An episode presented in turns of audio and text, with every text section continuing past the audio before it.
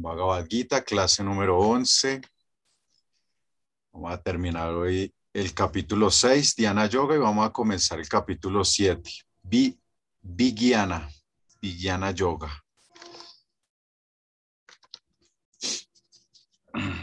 Om Jnana Timirandasya Jnananjana Asalakaya Chaksurun Militanjane Tasmai Sri Urave Namaha Chaitanya Manovistan Stapitan Jenabutale Swajan Rupa Kadamahyam Dati Swapadam Tikam Bandeham Sri Gurum Sri Yutapada Kamalam Sri Gurum Vaisnavancha Sri Rupan Sagrayatan Sahagana Ragunatam Vitan Tan Sajivan Sadvaitan Sadutam Parijana Sahitan Krishna Chaitanya Devam Sri Radha Krishna Padam Sahagana Lalita Sri Visakam Vitamscha eh, Krishna Karuna Sindhu Dinabando Jagatpate Gopesa Gopika Kanta Radha Kanta Namostute Tapta Kanchana Gourangi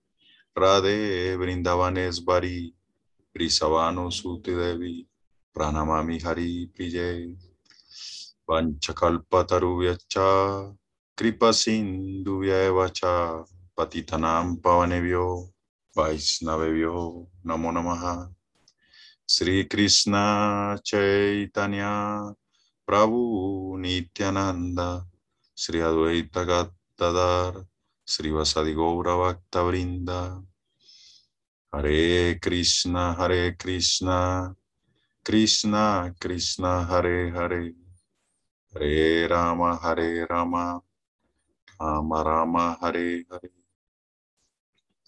Vrindayai Tulasi Devyai Priyayai Kesevasacha Krishna Bhakti Pradevi Satyavatiyai Namo Namaha. Mukhan Karoti Vachalan Pangulanga Yategiri Yakripatana Hambande Sri Guru Dinatarana Bhagavad Gita Ki Jai. Entonces, bueno, muchas gracias por, por, unirse una vez más a este estudio del Bhagavad Gita. Una fortuna podernos encontrar. Eh, hoy empezamos, Krishna mediante, con las, eh, este segundo bloque de capítulos del 7 al 12, que se dice que pues son la parte más eh, nutritiva del Bhagavad Gita, ¿no? Porque eh, su énfasis es el Bhakti, el Bhakti Yoga. Entonces, a ver, voy a compartir por acá.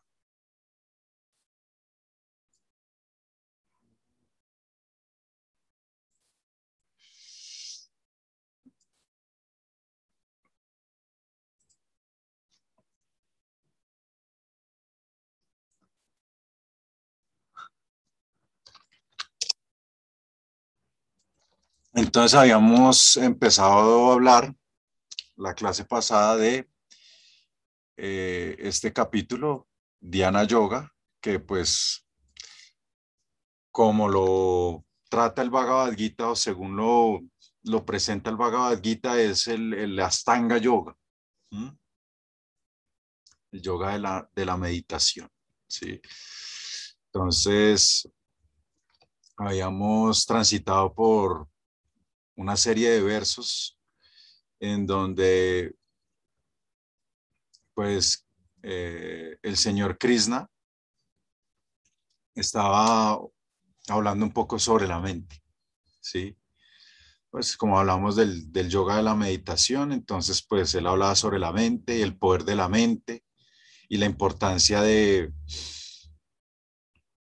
de emprender un proceso con nuestra mente, ¿sí? Y este proceso purificatorio con nuestra mente pues nos va a llevar a que podamos conseguir, o sea, que ella sea una gran aliada en nuestra búsqueda de la autorrealización o, el, o la búsqueda del objetivo supremo de la vida.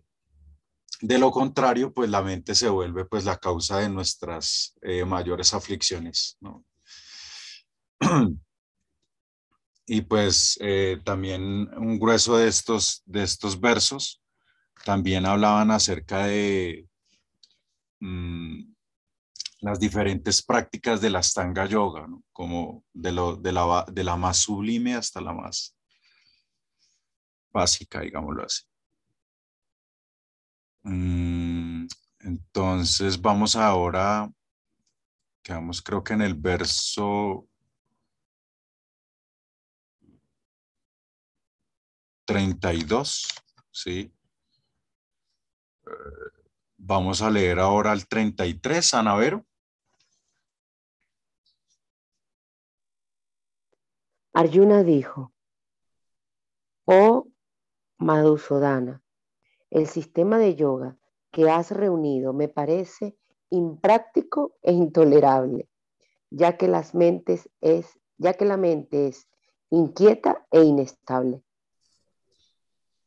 Entonces, pues, aquí, pues Arjuna, después de recibir esta descripción que, pues, es una síntesis, ¿no? Del, del sistema óctuple del yoga, pues por eso él dice que ha resumido, el mismo Arjuna manifiesta que, que le parece muy difícil de practicar. Entonces, eh, aquí el, el, Arjuna mismo mm, manifiesta pues esa incapacidad de practicar Astanga Yoga y, y le llama a Krishna Madhusudan recordemos que Madhusudan es el, hace referencia como al que destruye el demonio de la duda, ¿no?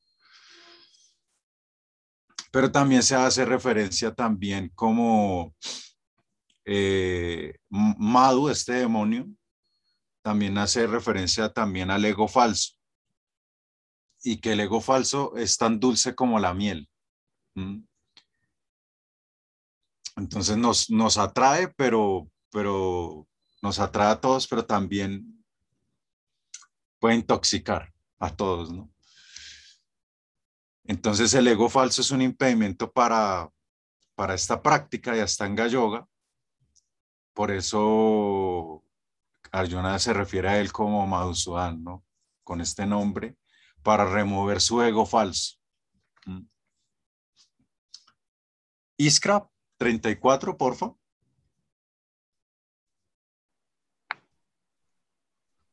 La mente es inquieta, turbulenta, obstinada y muy fuerte. Oh Krishna, y someterla, creo yo, es más difícil que controlar el viento. Entonces él continúa ahí como diciendo, eso está muy difícil. Eso está muy difícil. Y, y aquí en el, en, el, en el verso, si miramos en el verso, hay una palabra que dice he, que es ciertamente. Mm. Entonces, eh, también se puede eh, interpretar como ese he como es universalmente experimentado por todos, ¿sí? O sea, todos, todos, todos lo, lo hemos vivido, ¿no? Mm. Y la, mente tiene dos, eh, también dos características, que es Sankalpa y Vikalpa. Entonces, Sankalpa se refiere a aceptación, ¿sí? Y también Vikalpa, ¿no? Que es, rechazo. Entonces, eh, acepta y rechaza, ¿sí? Por eso, en el proceso de que en el proceso que uno emprende de conocer la mente de uno, pues uno se da cuenta porque a lo que, lo que le gusta, lo que quiere la mente hoy, mañana no lo quiere. ¿Mm? Lo que quiere, de lo que, lo que estaba buscando, después lo rechaza. ¿Mm? Son como características como de la mente, ¿no? Entonces ya uno va conociendo cómo, cómo es, ¿no? Eh, cómo, cómo divaga la mente. Entonces acá, eh, bueno, vamos a leer un poquito este significado de que así la Prabhupada este verso André, pues, ¿puedes leerlo, Andrea?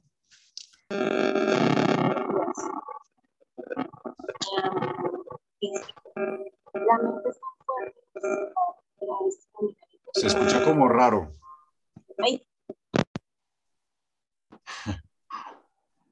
Ahí, Achi. Ahí mejor. Ok. Está, está, está, está turbulento y como, como la mente. Perdón. Dice, la mente es tan fuerte y obstinada que a veces domina la inteligencia, aunque se supone que la mente debe estar subordinada a la inteligencia. Para un hombre que se encuentra en el mundo práctico y que tiene que luchar contra muchísimos elementos contrarios, es sin duda, perdón, es dada muy difícil controlar la mente. Puede que de un modo artificial uno establezca un equilibrio mental, tanto con el amigo como con el enemigo. Pero en fin, pero en fin de cuentas, ningún hombre mundano puede hacerlo, ya que eso es más difícil que controlar la furia del viento. Gracias. Entonces dicen las escrituras védicas, como esta que dice Kata Upanishad, dice, no Atmanan Ratinam Vidi, Sariran Rata Evacha, Budin tu Saratim Vidi, Manam Pragahan Evacha. Indriyani Hayanahur, Visayam Stesu Ocharam, Admendrilla Manoyuktan Boktetiahur Manisinaha. Vemos aquí eh, Andrea Suárez, la traducción. El individuo es el pasajero que va en el coche del cuerpo material y la inteligencia es el conductor. La mente es el instrumento con el que se conduce y los sentidos son los caballos. Por lo tanto, el yo es el que disfruta o sufre en compañía de la mente y los sentidos. Así lo entienden los grandes pensadores. Se supone que la inteligencia debe dirigir a la mente, pero la mente es tan fuerte y obstinada que a menudo domina la inteligencia de uno, tal como una infección muy aguda puede superar la eficacia de la medicina. Ese elemento tan fuerte que es la mente se supone que se controla mediante la práctica del yoga, pero este método nunca es práctico para una persona del mundo como lo era Arjuna. ¿Y qué podemos decir del hombre moderno?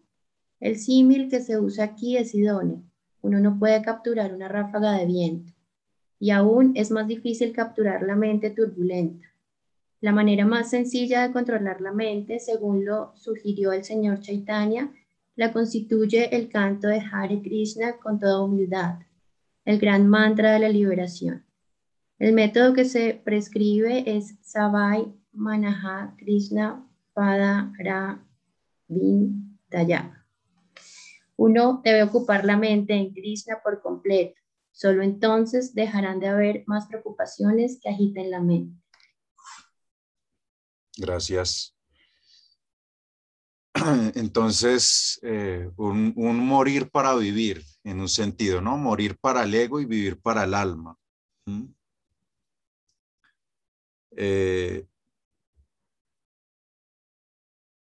y acá en este verso, en este verso, eh, Arjuna se refiere a Krishna como Krishna. y este, o sea, Krishna también, un, significado de Krishna se refiere a aquel que remueve las fallas de sus devotos. ¿Sí? Que él remueve las fallas de, de sus devotos. Por eso eh, invocamos su nombre. Y por eso acá también sí la Prabhupada habla del, del, canto del, del Mahamantra, ¿sí?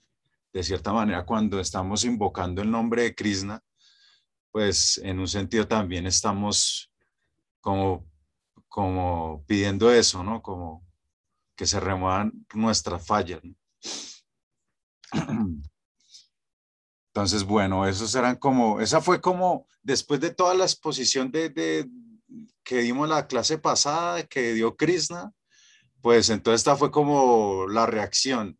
Y si uno se pone a pensar, pues también uno, uno a veces se encuentra así, ¿no? Como cuando se encuentra con un proceso tan complejo, ¿sí? Como que uno se siente tan pequeño. Y acá Arjuna mismo dice eso, o sea, como, uy, está como muy tremendo.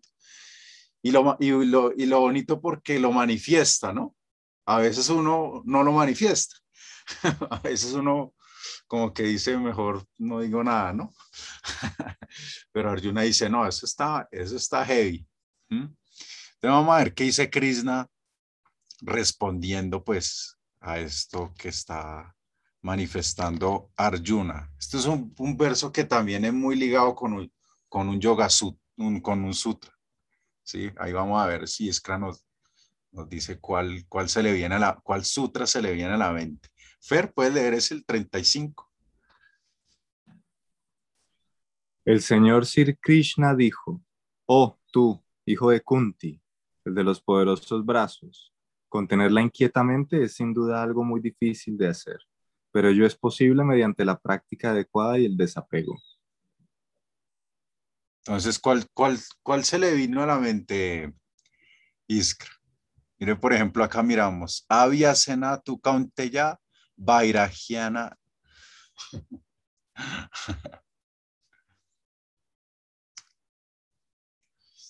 Entonces, ese es, ese es el, la clave, ¿no? Como dice, práctica adecuada y desapego.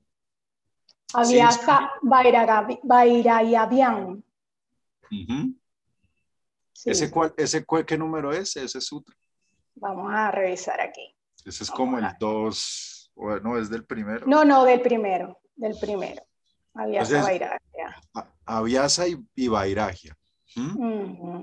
Sí, correcto. Entonces, el, desapego y la... Sí, el, el, sí ese es el 1.12.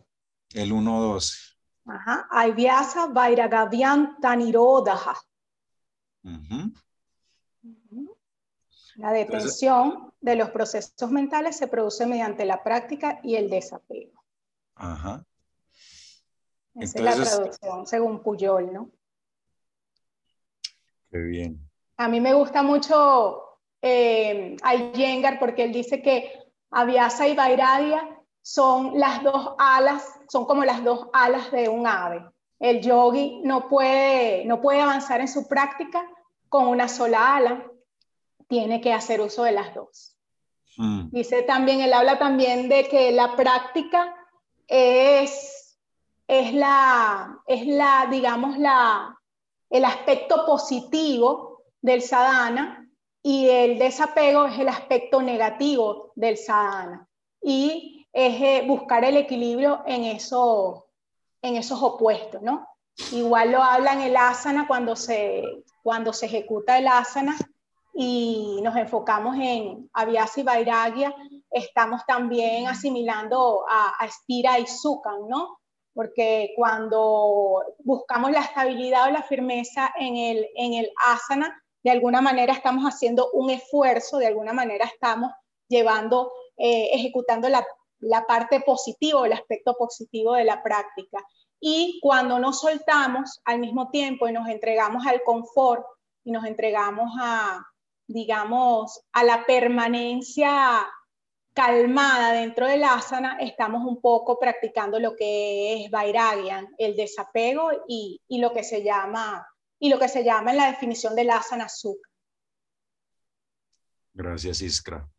Así es, así es. Entonces nosotros sabemos que, y de cierta manera, eh, nosotros que llevamos un poquito ahí rasguñando ahí el yoga, ahí por los laditos estamos, pues eh, sabemos que un día que, eh, o sea, un día que uno no practique, que por ejemplo uno diga, uy, no, ah, ¿cierto? Dentro de, su sadhana como que uno se siente como un miserable, ¿no? Un miserable, así como.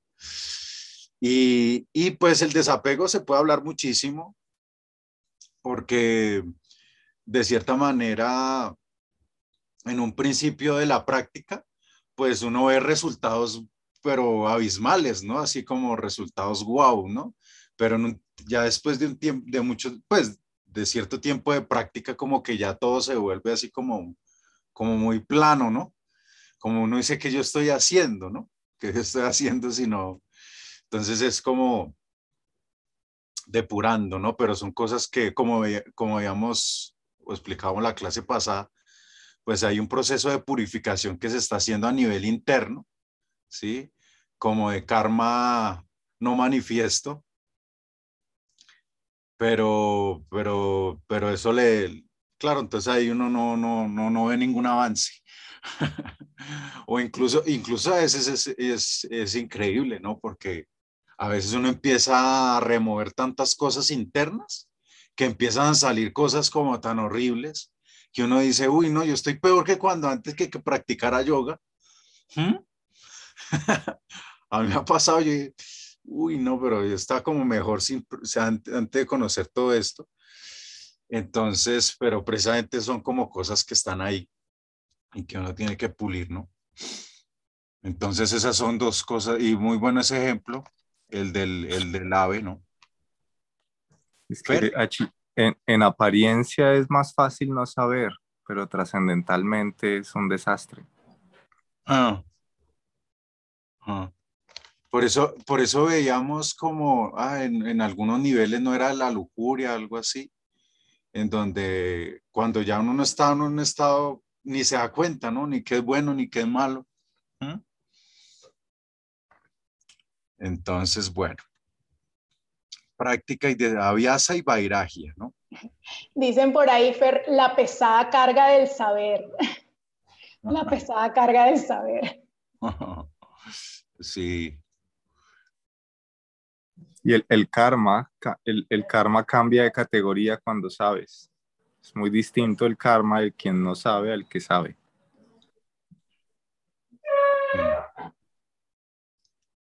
Claro. Y ya claro, cuando uno tiene conocimiento, pues, claro, alguien que no tiene conocimiento cuando incurre en una, digamos, una infracción, pues como que de cierta manera tiene un karma. Pero ya cuando uno hace una infracción conociendo, es, es más el peso. Entonces acá pues también se explica que la gracia de Dios no llega sin práctica no llega sin práctica, eso, eso requiere pues esfuerzo. Por eso sí la Prabhupada decía que mis bendiciones son mis instrucciones y, las instrucciones la práctica. Por eso así la Prabhupada le preguntaban, ¿qué vamos a hacer sin usted? Swamiji, ¿qué vamos a hacer sin usted? ¿Qué vamos a hacer cuando usted se vaya? Y entonces los eh, Prabhupada dijo, van a volver a ser hippies y hizo una pausa. Entonces todo el mundo se puso más triste, ¿no? Porque claro, la partida del maestro espiritual es muy doloroso. Entonces, como que ellos estaban meditando en eso y, ella, y, y, y Prabhupada le responde así, van a volver a ser hippies. Entonces ellos se pusieron ya muy, se les aguaron los ojos y entonces, y, y, Prabhupada hizo una pausa de unos, de unos segundos y dijo, si, si no predican,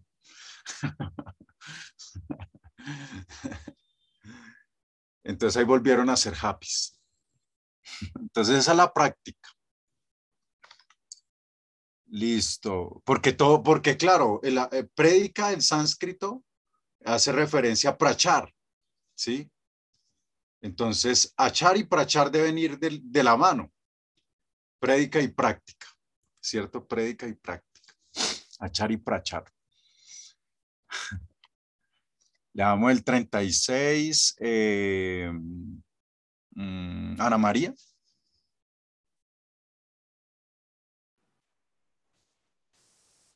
Para aquel que tiene la mente desenfrenada, la autorrealización es una labor difícil, pero aquel que tiene la mente controlada y que se esfuerza por los medios adecuados, tiene asegurado el éxito. Esa es mi opinión. Entonces también hay una palabra que uno escucha mucho que es ahaituki, ahaituki apratijata, ahaituki apratijata. Ahaituke, ahaituke, ¿no? Ahaituki. Entonces, ahaituki significa inmotivado. Y apratijata es ininterrumpido, ¿no? Y entonces aquí se refiere pues a eso, ¿no? Como que el esfuerzo, uno debe esforzarse por los medios adecuados, pero y ese esfuerzo debe ser continuo. Eh, como que, digamos, dentro del yoga no existe, ah, no, vamos a pensionar, ¿no? ¿Cierto? Como llegamos a un punto y ya no hacemos, ¿no? siempre debe ser un esfuerzo continuo y puede conducirse correctamente en el camino hacia la perfección. Mm. Y aquí pues, eh, de cierta manera en este verso, como, como que los maestros hablan acerca de la importancia de entender el Bhakti Yoga a fondo. Y para entender el Bhakti Yoga a fondo, pues también hay que entender los otros tipos de yoga. Por eso, digamos, estos capítulos, primeros capítulos, eh, Krishna ocupa eh, su exposición en exponer diferentes tipos de yogas, así como el buddhi, el karma, el guiana, el dhyana. Y aquí vamos a leer eh, unos versos muy interesantes. Aquí le hace, le hace una pregunta eh, Arjuna. Pero, listo, le damos el 37 eh, milagros.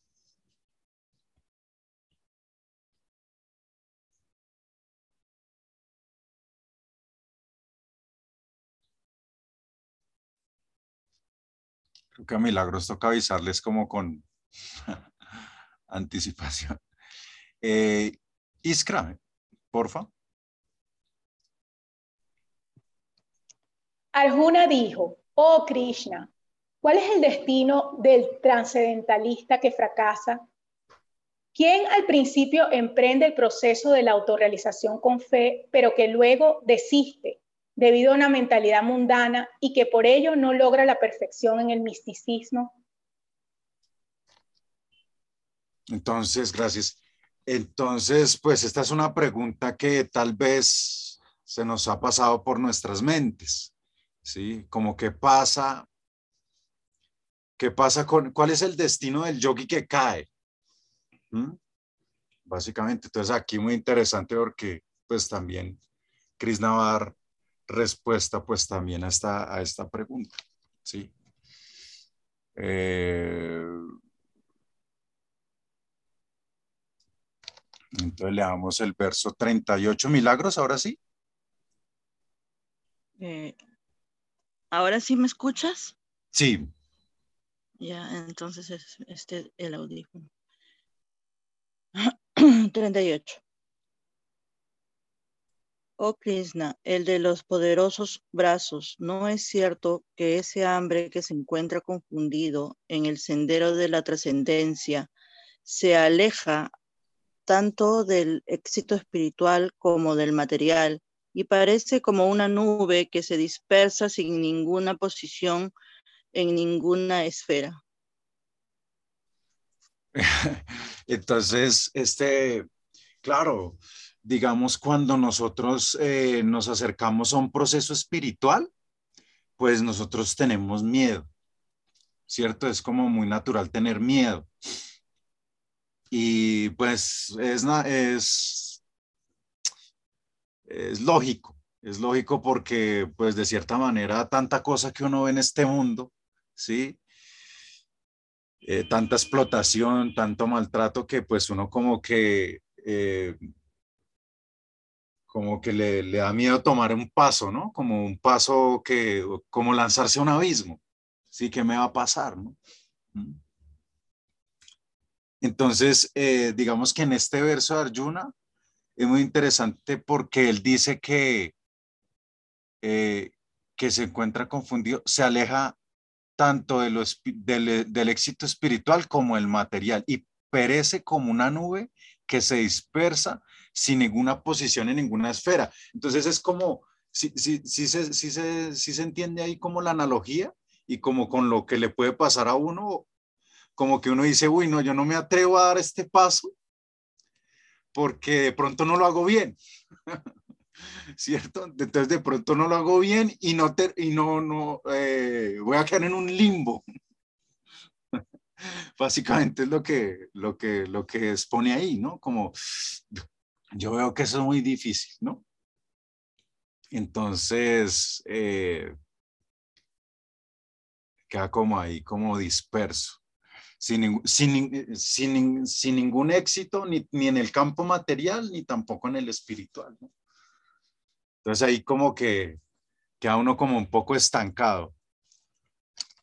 Entonces vamos a ver qué, qué sigue acá. Eh, de hecho, claro, eh, es como, como decir la duda, aquí la duda que se manifiesta es, ah, si yo me meto a esto, ¿puedo caer? ¿Mm? ¿Sí? Es como, ah, si yo me meto a esto, ¿yo puedo caer? Y a nadie le gusta caerse. ¿Ah? Le damos el 39, Givis. Givis volvió a las, a las, a, a la guerra, al Kuruchetra.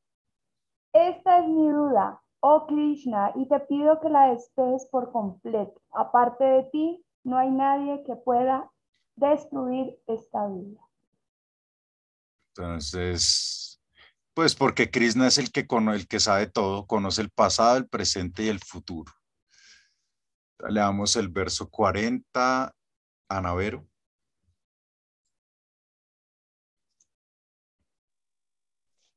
La Suprema Personalidad de Dios dijo, oh hijo de Parta, un trascendentalista dedicado a actividades auspiciosas, no es destruido ni en este mundo ni en el mundo espiritual Amigo mío, aquel que hace el bien nunca es vencido por el mal. Este, este se pronuncia prita, ¿no? Cuando la R, cuando la R tiene un puntico acá, se pronuncia como una I, como, o sea, como si tuviera pri. Pri, prita. Mm. Entonces, eh, acá le dice mi amigo, ¿no? amigo mío, ¿no? Entonces aquí está la esperanza de Krishna, ¿cierto? Eh, que si uno se refugia en bien, pues uno no, le va a ir mal, ¿no? Sí. Pero él pues va a seguir, va a seguir ampliando pues esta idea. Eh, mm, Andrea Suárez.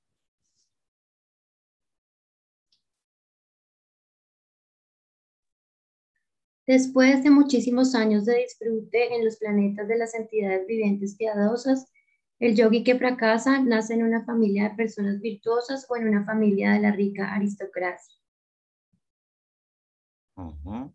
Entonces, básicamente lo que dice, eh, bueno, aquí va a poner dos, dos casos, ¿no? O sea, que si uno fracasa después de haber hecho una, digamos, una práctica no tan larga, ¿sí? Entonces, eh, o sea, como que uno emprende el proceso, ¿no? Espiritual en, una vida. Y digamos, de cierta manera, por ciertas eh, mm, cosas, pues uno abandona la práctica y uno dice, no, esto no, no es para mí. Entonces, eh, no hay pérdida, no hay pérdida en eso que se hizo, ¿no? De hecho, eso va a generar que en su siguiente nacimiento mm, eh, nazca en una familia en donde tenga una comodidad económica. Acá lo dice así, ¿no? Como una familia de la rica aristocracia. ¿ah? Porque a veces, eh, digamos que esta inestabilidad económica, algunas veces, ¿no? se vuelve un impedimento para la práctica. ¿Por qué? Porque tengo, estoy preocupado como en, en mantenerme. Entonces, eso, eso, o subsistir. Entonces, pues, si hay alguna pequeña práctica, eso, eso en su siguiente vida, pues, va a tener esas comodidades para que pueda practicar. Algunas, algunas veces, claro, si uno se pone a ver la vida de un yogi, la vida del yogi es como de un rico, ¿no? Porque alguien dice, oye, ese man se la pasa solamente haciendo ejercicio. Esa, esa persona se la va pasando solo haciendo ejercicio, ¿no? Pero rico. Entonces, pero bueno, de cierta manera, pues el yoga es una bendición, ¿no? Como que el yoga se paga con el yoga. A veces así pasa, ¿no? Entonces, eso sucede cuando una, cuando una persona, entonces es, es, animante, ¿no? Como, como lo que a uno le dicen que cualquier esfuerzo que uno haga entra como en una cuenta de ahorros, ¿sí? Y esa cuenta de ahorros, pues no son como los bancos, ¿no? Sino es como un ahorro trascendental y pues eso es eterno, ¿no? Entonces vamos a ver qué pasa con alguien que, que fracasa después de una larga práctica de yoga. Fer.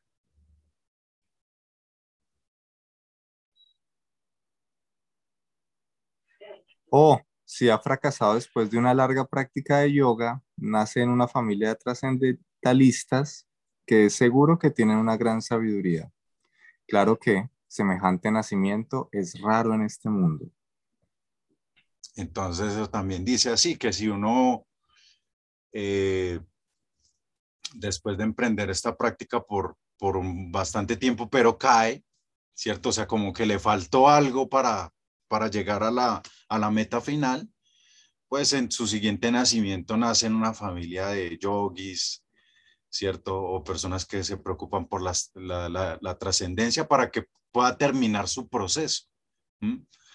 Por eso alguien que desde su nacimiento, pues ya nace en una familia en donde, pues, la alimentación que le dan, pues es alimento espiritual, ¿cierto? Lo que recibe de canto son mantras, ¿no? Eh, pues ya es otro, como otro, otro viaje, ¿no? ya viene, ya es una persona que ha recorrido ya días pasadas ya en un proceso, ¿no? Y que le falta ya poco para llegar a la meta final. Y pues así encontramos distintos casos en este mundo, ¿no? Mm. Damos el siguiente, eh, Andrea Carmona.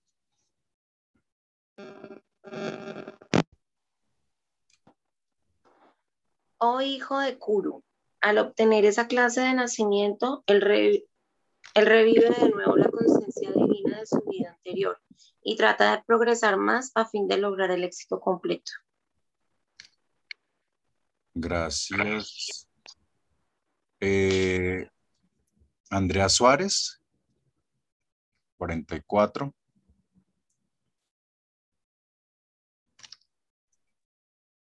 En virtud de la conciencia divina de su vida anterior, él se siente atraído automáticamente a los principios yógicos aún sin buscarlos. Ese trascendentalista, trascendentalista indagador siempre está por encima de los, de los principios rituales de las escrituras.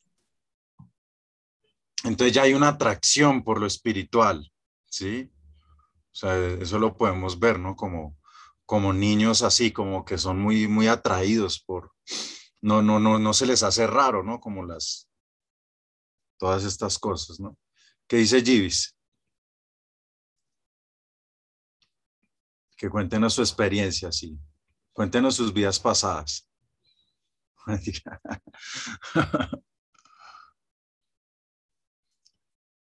ya tiene interés, ¿no? Por ejemplo, ella dice, uy, ya va a estudiar el Bhagavad Gita, ¿no? Y se lo daban en el biberón y quiere seguir estudiando el Bhagavad y eso es raro. ¿Mm? Uno dice, bueno, yo termino el Bhagavad ya no me vuelvo a estudiar el Bhagavad ¿no? ya me lo sé. Entonces le damos el 45, eh, Ana María.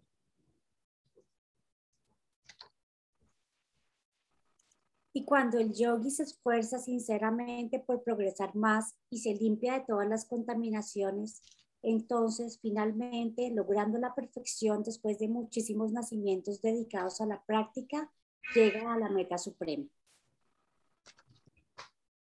Entonces acá pues se aclara que la perfección no es, no es que se va a obtener en una sola vida. O sea, no, no es algo como fácil, Claro, nuestra mente es como queremos hacerlo ya, rápido, en un, año, ¿no? Dos años, tres años. Pero pues no, muchas cosas de estas nos pueden eh, costar muchas vidas.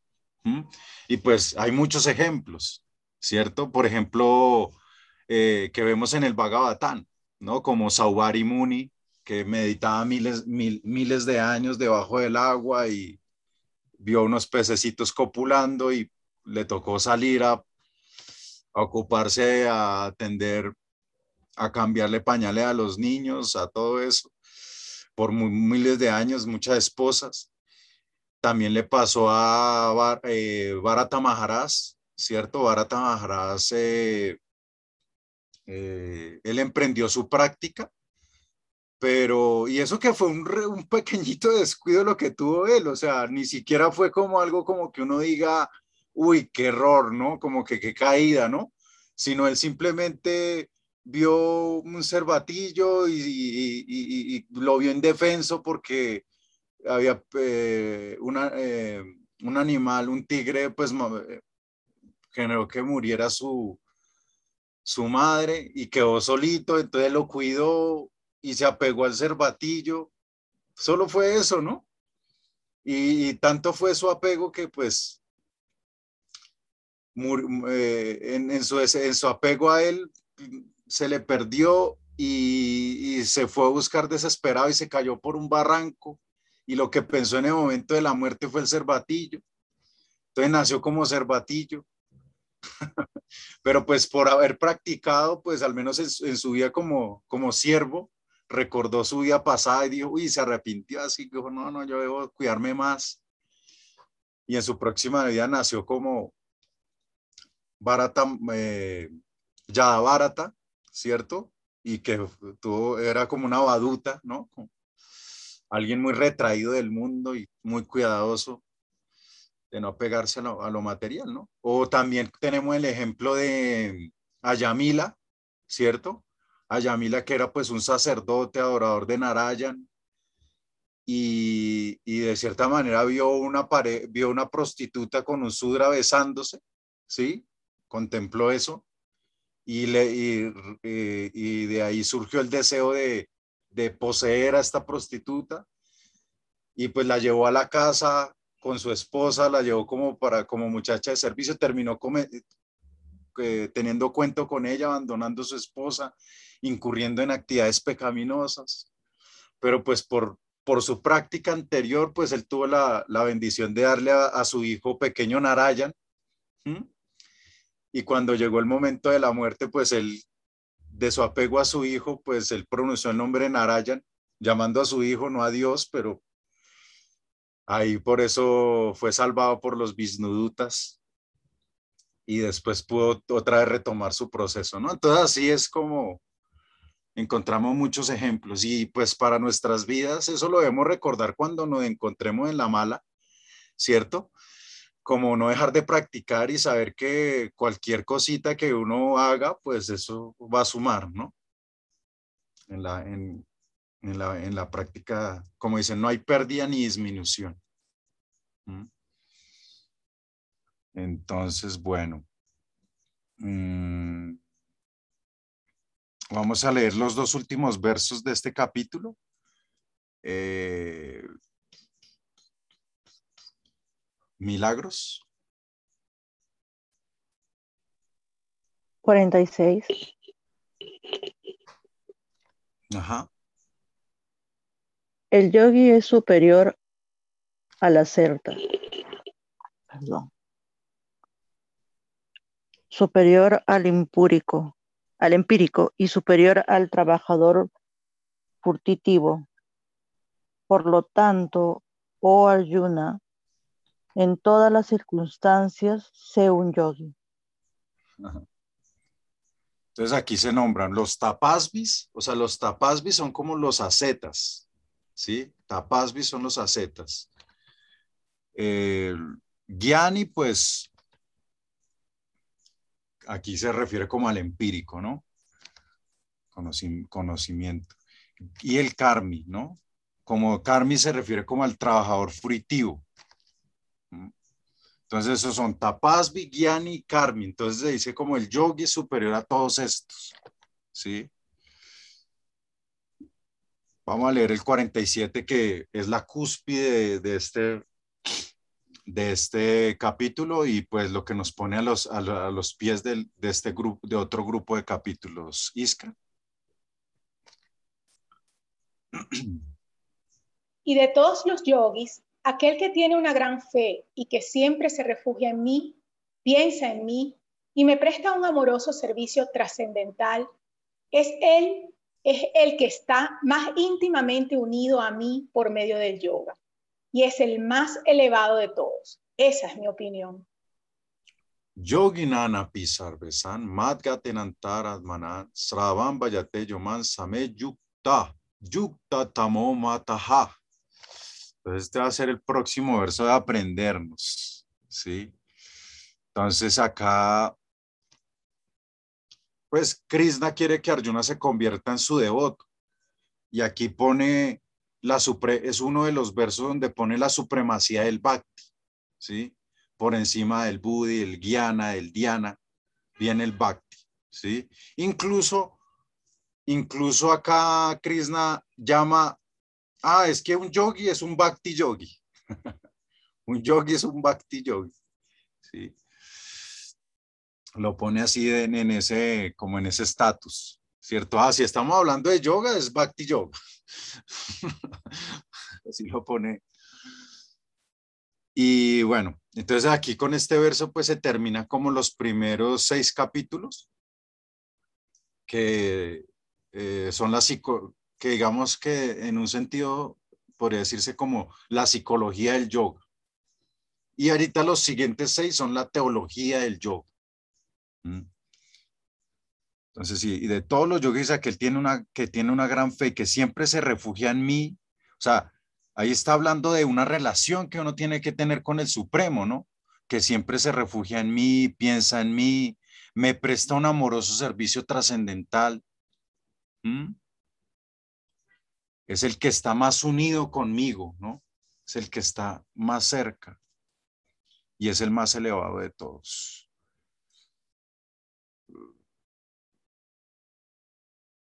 Listo, entonces vamos a pasar de una al...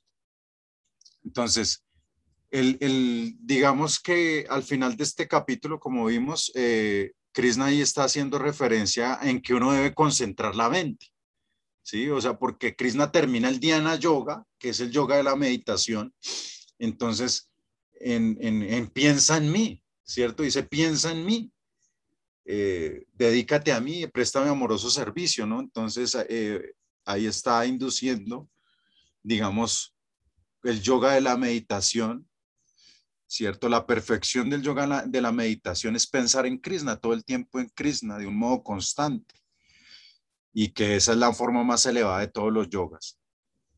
Entonces, eh, ahí se describe íntegramente la naturaleza del proceso de conciencia de Krishna y la manera en que él la manifiesta. Entonces llegamos al capítulo 7, que si la Prabhupada lo traduce como el conocimiento del absoluto. Vigyana Yoga, o sea, en sánscrito es Vigyana Yoga, ya vamos a hablar un poquito, ¿no? Gyana y Vigyana, ¿no? Vigyana hace referencia al conocimiento realizado o, a la sabiduría. Entonces vamos a entrar en este capítulo de una. Y vamos a darnos cuenta que los, estos, estos, 12, estos seis capítulos que están en el centro del Bhagavad Gita, pues van a tratar principalmente sobre Krishna, ¿sí? Eh, o Purusutam. Purusutam hace referencia a la, la, la suprema personalidad y la relación eterna entre la Jiva y, y el Supremo, mediante el, mediante el Bhakti Yoga vamos a leer estos versos. Eh, vamos a leer de una estos tres primeros versos, eh, Andrea Suárez.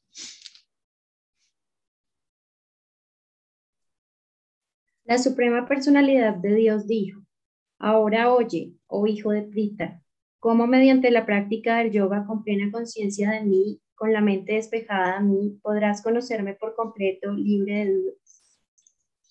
¿Sigo? Sí, hasta el. Ahora te voy a exponer por completo este conocimiento que es tanto material como espiritual. Al conocer esto, no te quedará nada más por conocer. De muchos miles de hombres puede que uno se esfuerce por la perfección y de aquellos que han logrado la perfección difícilmente uno me conoce en verdad.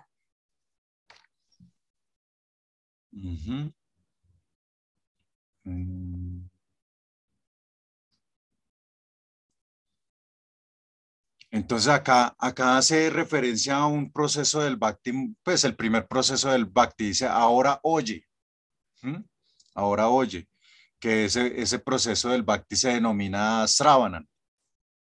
¿Sí? Sravanan es el primer proceso del Bhakti.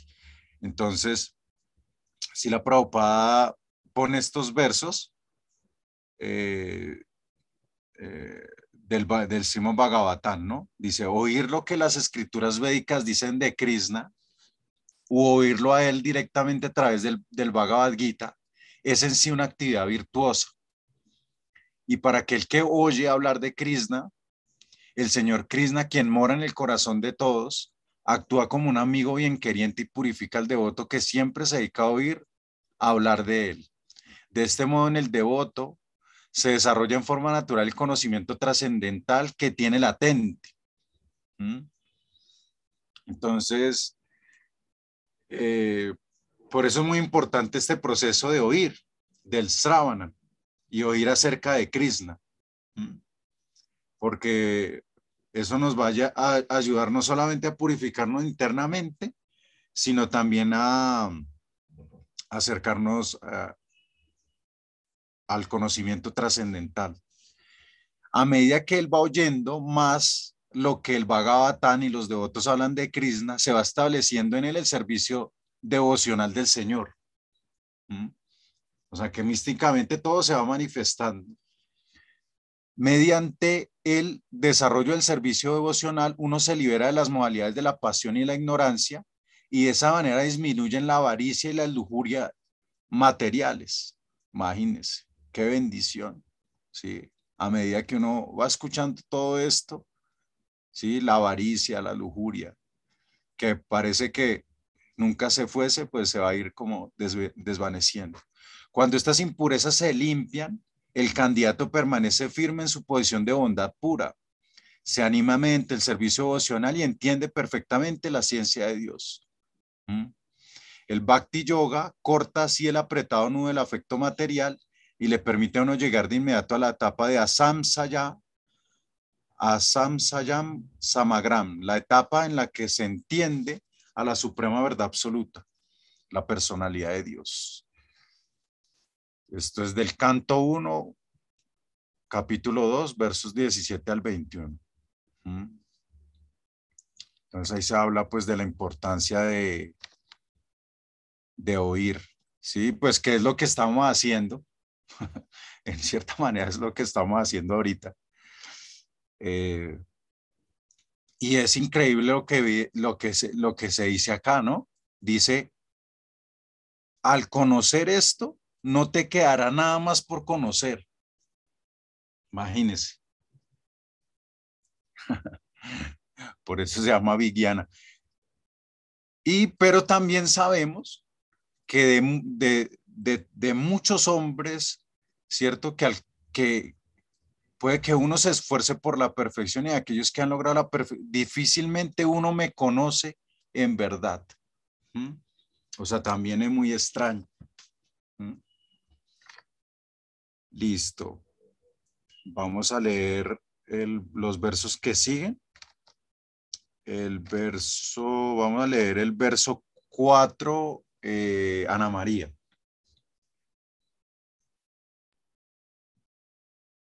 La tierra, el agua, el fuego, el aire, el éter, la mente, la inteligencia y el ego falso, estos ocho elementos en conjunto constituyen mis energías materiales separadas. Entonces acá, gracias. Eh, entonces acá el señor Krishna describe brevemente los elementos materiales. Digamos que ahí está encaletado el, el Sankhya. En este verso está encaletado el Sankhya. Porque sabemos que ahí están los Mahabutas, ¿no? Y mira, ay, mira, por ejemplo, Fer, que aquí, por ejemplo, está como, como esto tienen diferentes traducciones, ¿no? Los elementos, ¿no? Acá traduce como bumi, pues tierra, ¿cierto? Apa, agua. aquí traduce el fuego no como agni, sino como anala, bayu aire, cam, éter. Entonces ahí están calentados los, los, los, el, como los 24 elementos en ese, en este, ¿sí, Fer? Eh, Achi, el, el, otro día estaba una médico ayurveda explicando que Akash es distinto a Éter. ¿Tú sabes algo de eso? Mm. ¿Éter es distinto a espacio? El éter. Lo que yo tengo entendido del éter es que es por donde viajan los, los sonidos y también los, los olores, ¿no? Es como el más sutil de los, de los elementos, pero mm, no sé si Akash tal vez puede ser también otra traducción de éter, ¿no? Como, como así. Porque Akash, Akash, lo traduce Goku como espacio. Espacio a través del cual los demás elementos se movilizan. Pero entonces sí, esta, esta señora hacía una acotación de que el Akash y el éter eran diferentes y yo ahí quedé como, mm", pero no logré hablar con ella, pero listo. Tal vez, tal vez tienen sus, sus diferencias. Sus profundidades. Entonces, ah, bueno, entonces estaban los cinco elementos, estos cinco elementos, pero estos elementos eh, también se relacionan con los, eh, con las carmendrillas, ¿no? ¿Cierto? Sabemos que las, eh, cada elemento está relacionado, relacionado con los sentidos de trabajo y también con las guianendrillas, con los, con los sentidos de, de adquirir conocimiento. Y eh, cuando tenemos los sentidos, también tenemos los objetos de los sentidos, ¿cierto? Entonces ya tenemos 20. tenemos 20. Y pues ahí están otros tres, ahí faltaría Chita, ¿cierto? Que también un, en algunos contextos, eh, esos, ese conjunto de esos tres es Chita, ¿cierto? Y acá pues se nos, se nos pide explicar, digamos en este verso, aquí les voy a mostrar, no sé si ahí se ve el diagramita.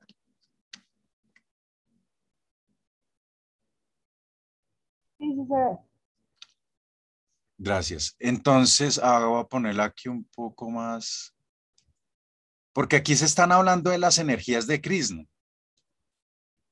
¿cierto? Entonces, eh, eh, cuando hablamos de las, energías de Krishna, se refiere a las Shaktis. Shakti significa, energía. Entonces encontramos Maya Shakti, eh, digamos, una clasificación de las Shaktis, así como muy a grosso modo, es eh, la energía interna, la energía externa y la energía marginal. Sí, así como muy a grosso modo, ¿no? La energía interna, pues es Antaranga Shakti, ¿cierto? Antar interno, la energía interna. Está la energía externa que es Bajiranga, Bajir externo, Bajiranga Chakti, pero también se conoce Bajiranga Chakti, también es Maya Chakti, ¿sí? Y ahí es donde encontramos pues la metafísica de los elementos, ¿cierto? Digamos, estos, estos elementos que está escribiendo Krishna ahí hacen parte pues de la, de la energía externa de Krishna. Y está pues las eh, eh, Tatasta Chakti, que es la energía marginal, que es la que pertenecemos nosotros, las entidades vivientes, ¿cierto? Como somos almas espirituales en un cuerpo material, ¿no? Como que estamos en el, entre dos mundos. Pero también esa, esa desagregación de las, de las Shaktis, de las energías de Krishna, o sea, también se pueden hacer otras divisiones. Entonces, por ejemplo, acá encontramos eh, eh, se, pide hablar un poco de los purus avatares. O sea, los purus avatares, digamos, son, los, eh, son unos bisnos, ¿no? Y, entonces aquí, digamos, en este diagrama se muestra cómo son las expansiones de Krishna. Entonces está Krishna, conocido como Adi Purusha, ¿sí? la suprema personalidad de Dios. La primera expansión de Krishna es Balaram. Es Balaram. Y pues Balaram se expande en algo que se llama el Chaturvyuha. El Chaturvyuha es, son cuatro Visnus que son Vasudeva, Sankarsa, Sankarsana, Pradyumna, Niruda. ¿Sí? Y de este Sankarsana también se, hay otra expansión que es otro Chaturvyuha.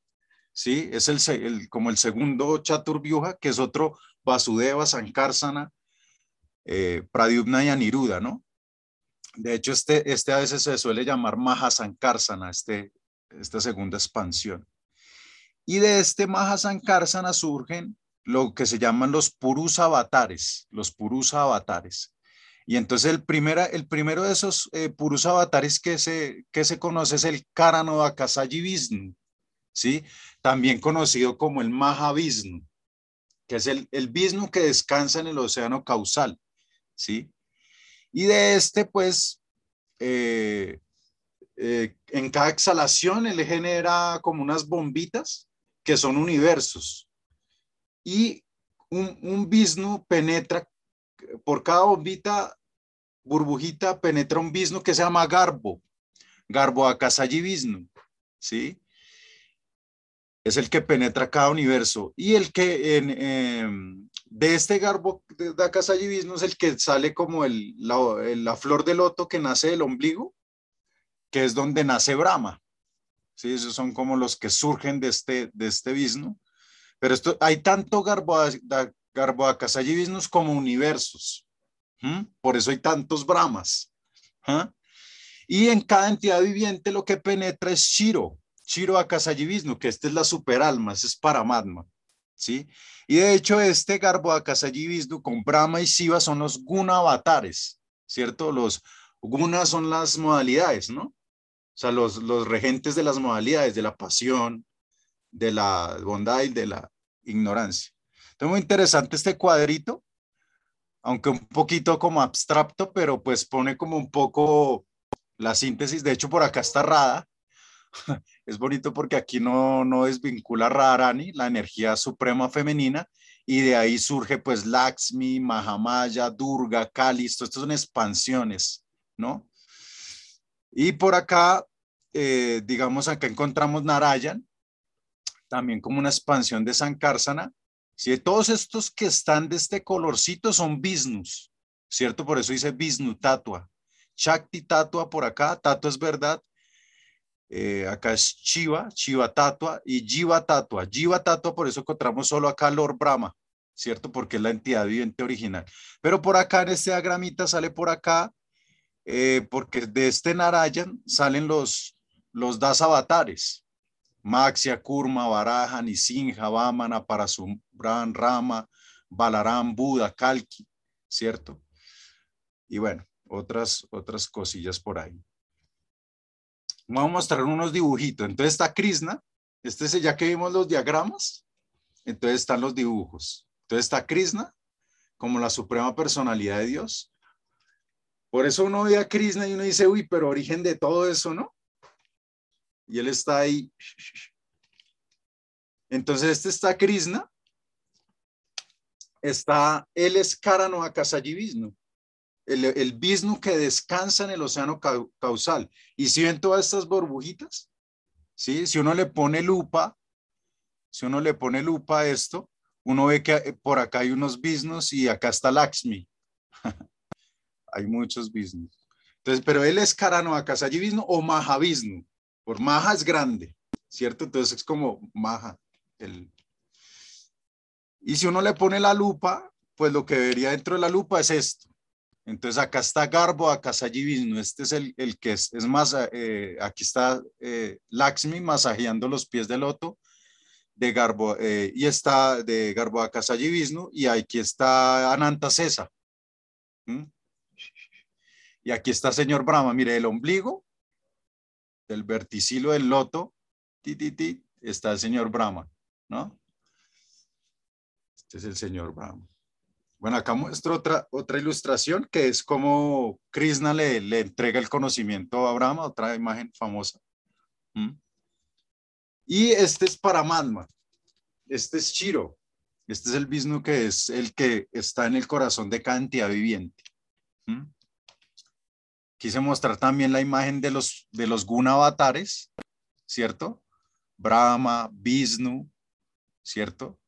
Este Vishnu dijimos que, como por lo que vimos en el diagrama, es Garbo, ¿sí? Y acá está el señor Shiva. Esos son los guna avatares, ¿sí? Y acá están los lila avatares. Pero como vemos en el Bhagavatam, Krishna es conocido como el avatari, o sea, es la fuente de todos los avataras, ¿sí? Entonces aquí encontramos a Kalki. Yo pues deseo de todo corazón que no nos, que no, no, no lo encontremos, ¿cierto? Que no nos llegue 427 mil años todavía por acá en estas tierras, por acá, para tomar Darsan personalmente del señor Kalki. Buda, aquí está, este es Balaram, Rama, Parasuram, este cuál es, eh, eh, eh, Nisinja, Baraja, Kurma, Maxia. ¿Mm? Bueno, quería mostrarles estas eh, ilustraciones. Ajá. Es, pues esto es una especulación mía, pero es viable que estos seres, al ser espirituales, deidades, no tengan sexo, o sea,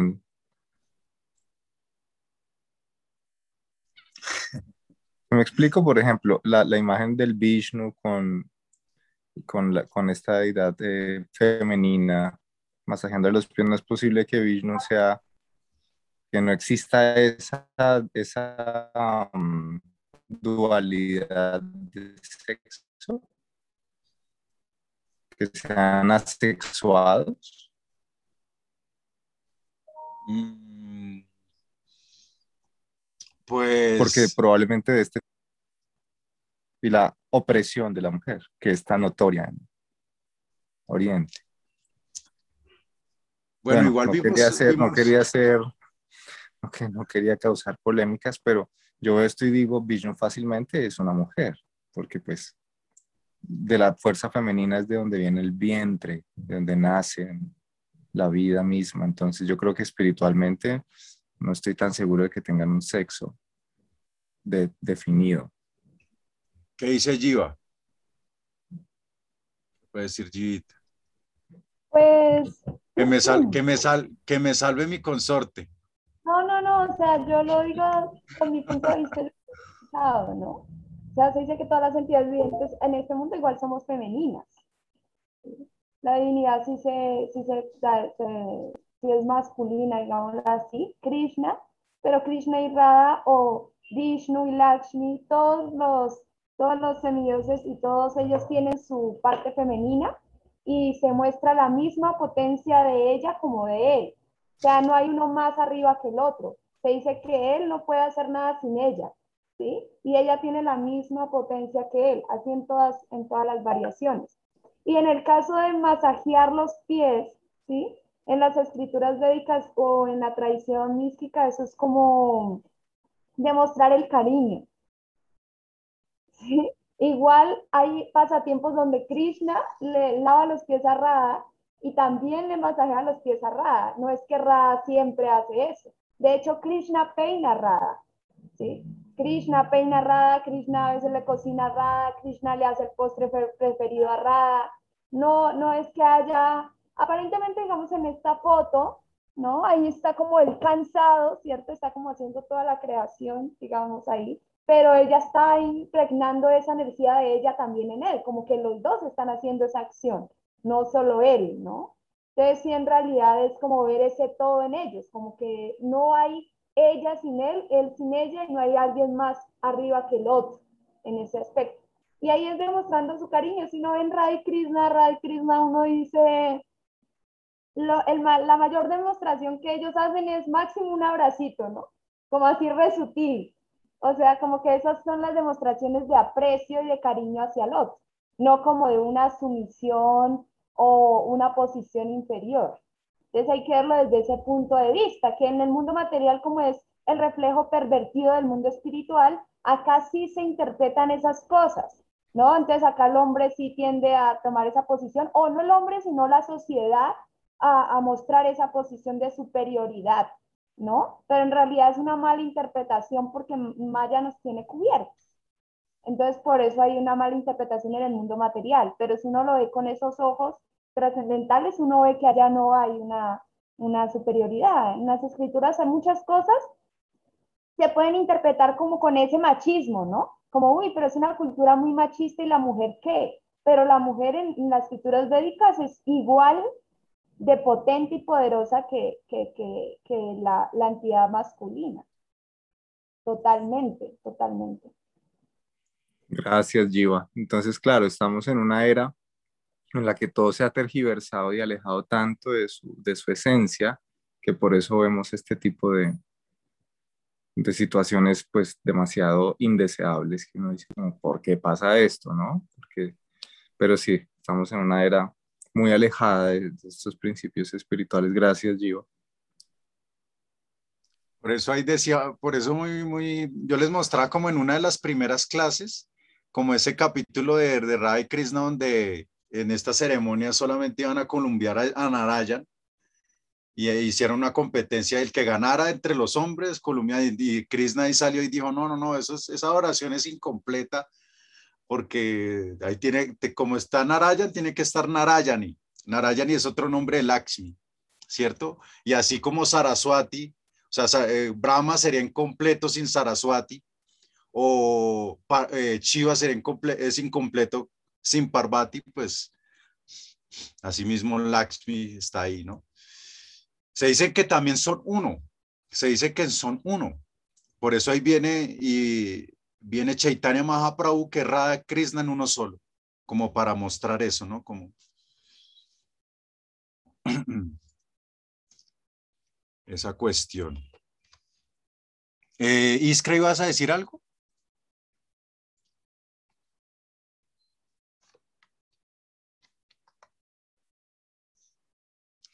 Listo. Entonces vamos a seguir acá. Eh, ¿Quién leyó ahorita? ¿Quién fue el último? Eh, Andrea Suárez, ¿cierto? Ah, no, mentiras, Ana María. Leamos el, eh, el 5, 5, 6 y 7.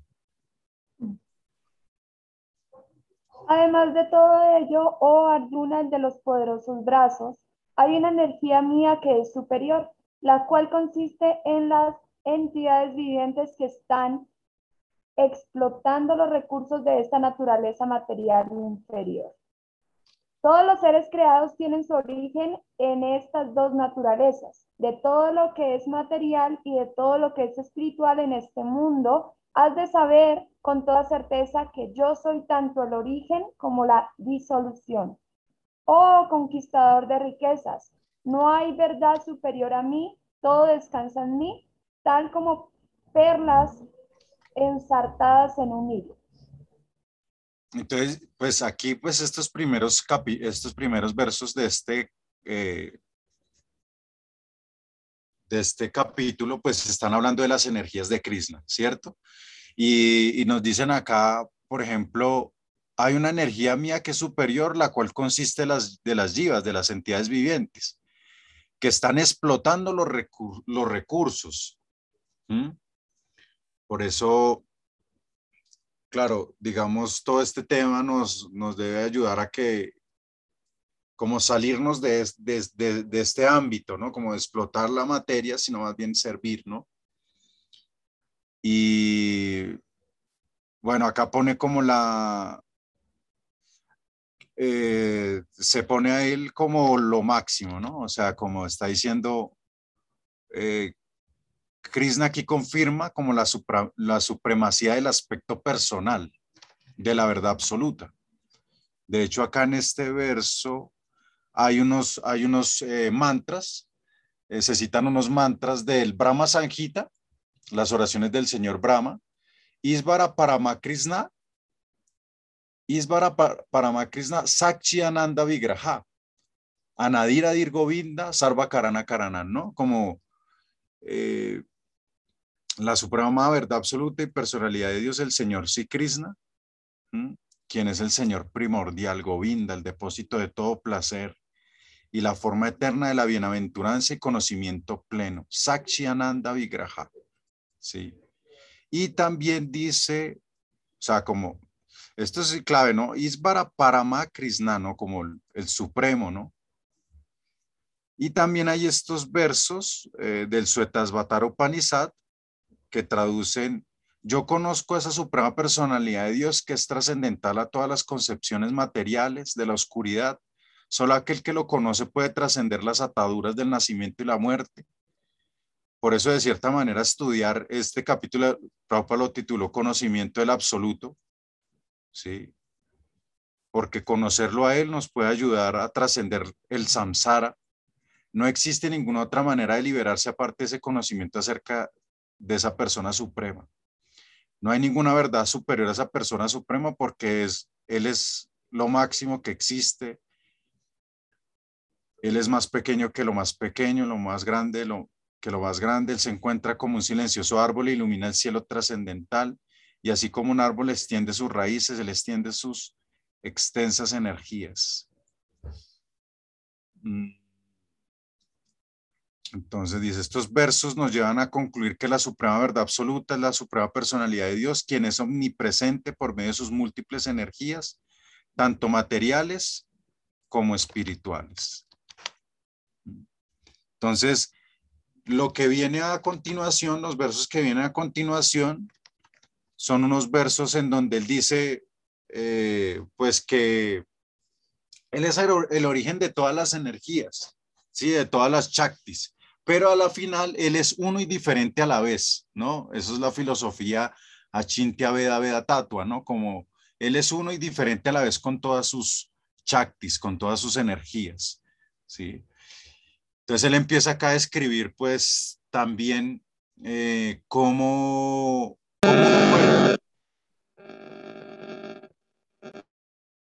cómo uno puede empezar a percibir al Señor a través de sus energías impersonales. Entonces vamos a leer estos versos del 8 al 12, eh, Anavero.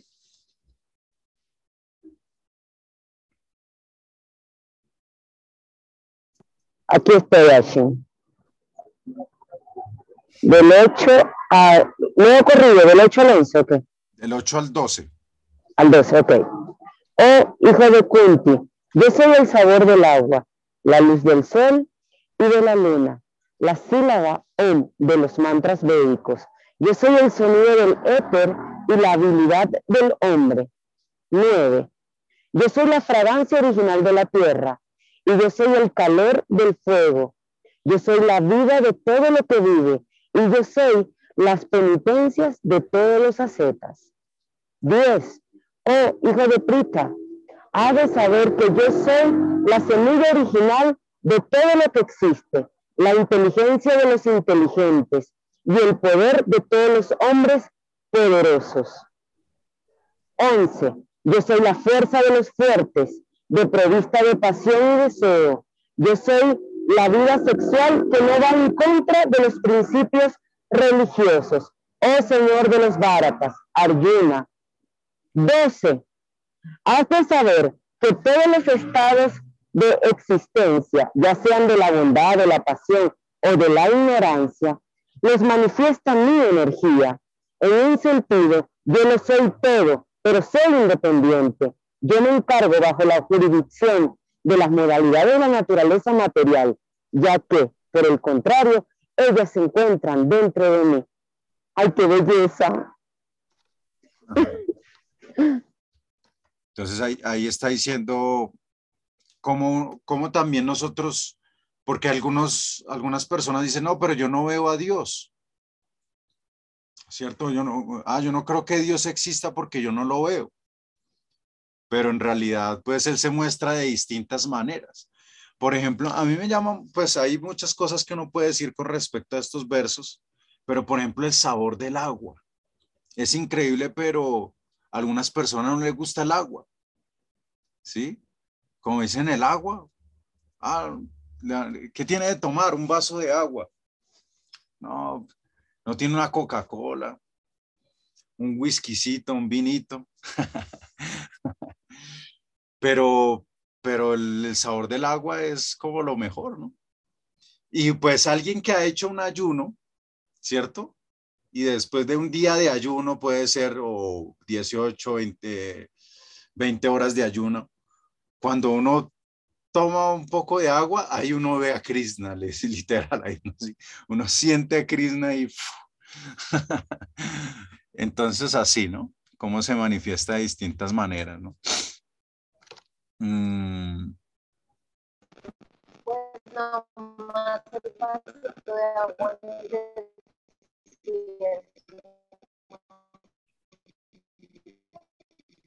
Andrea, ¿vas a decir algo? No, no se te escucha.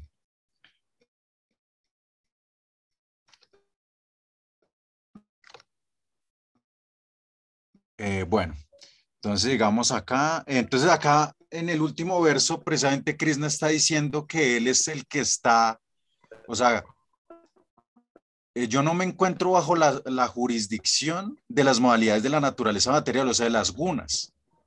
¿Sí? Eh, digamos que él las genera, ¿cierto? Pero no está. ¿Andre? ¿Andrea Carmona? No se escucha. No sé si lo, o lo puedes escribir también en el chat. Si tienes alguna pregunta, pero se escucha ahí como interferencia. Eh, entonces, precisamente los versos que siguen van a hablar sobre las modalidades de la naturaleza material. Sí.